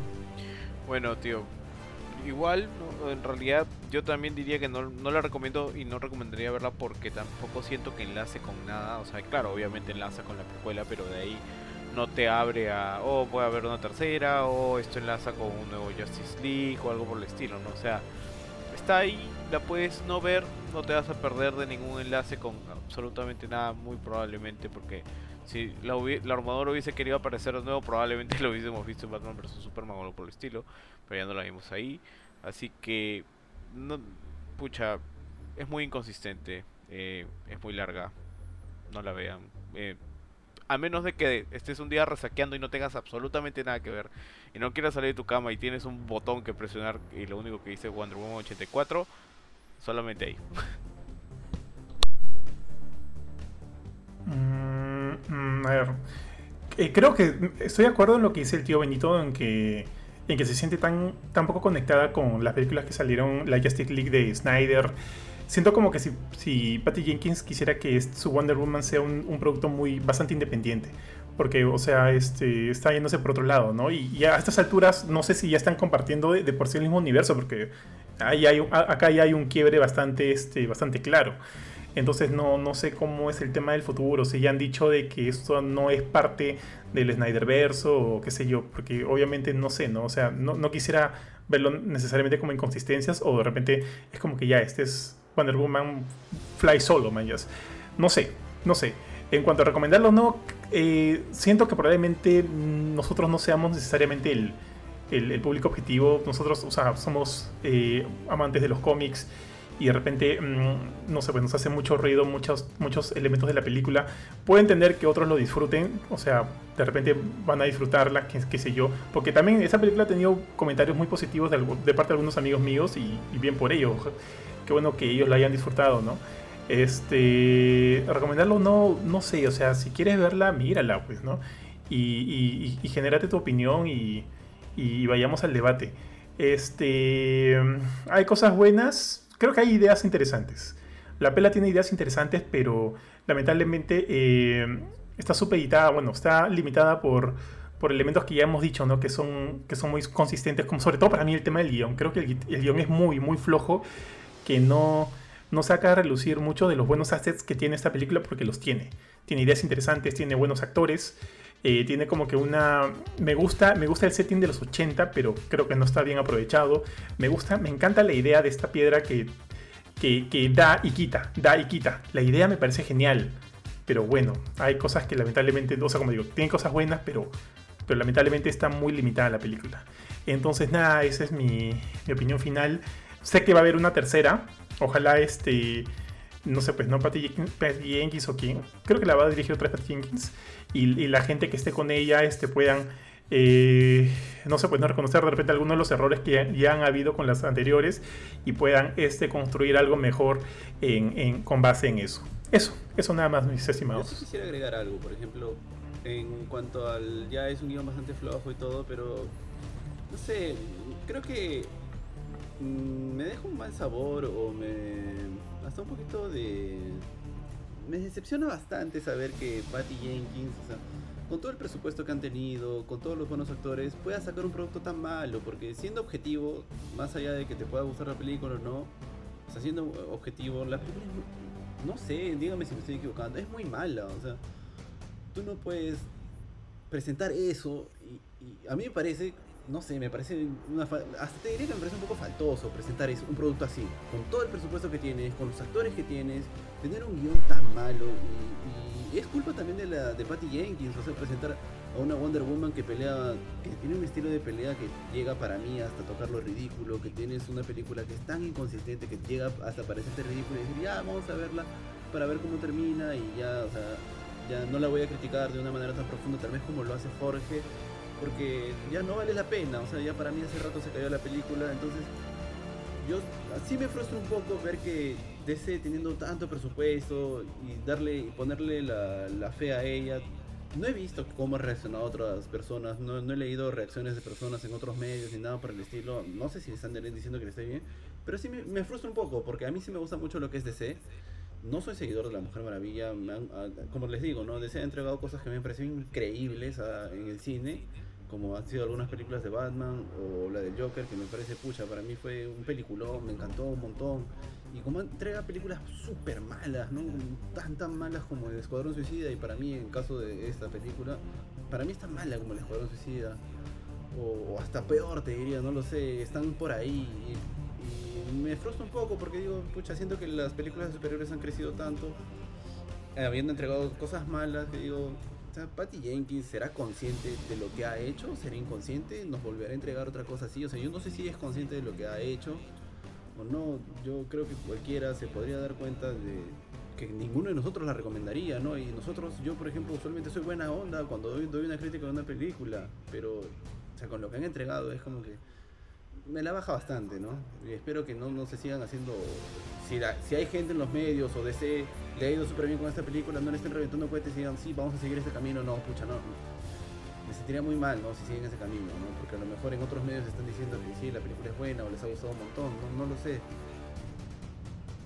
Creo que a Jen le puso 9, creo. Ah, madre, wow. Pero también, le, pero también le puso 9 a The Last Jedi. Creo. ya bueno. Ah, ya bueno. Ya bueno. Ya, pues. Eh, sí, sí, eso. Jorge. Bueno, nada, entonces yo sí, sin más que decir, de hecho ya es curioso que creo, creo, creo que el, más positivo de los cuatro era Ari. bueno, y también este ni, ni eso, ni, no era tan positivo tampoco. Eh, es creo que ha sido medio unánime. Sí he visto gente que le ha gustado la película y si por ahí alguien que, como, dijiste Johan hace rato, no sé, si te gusta la película, bueno, normal, o sea, tienes todo el derecho que te guste. Eh, solamente acá creo que no la recomendamos ninguno de nosotros.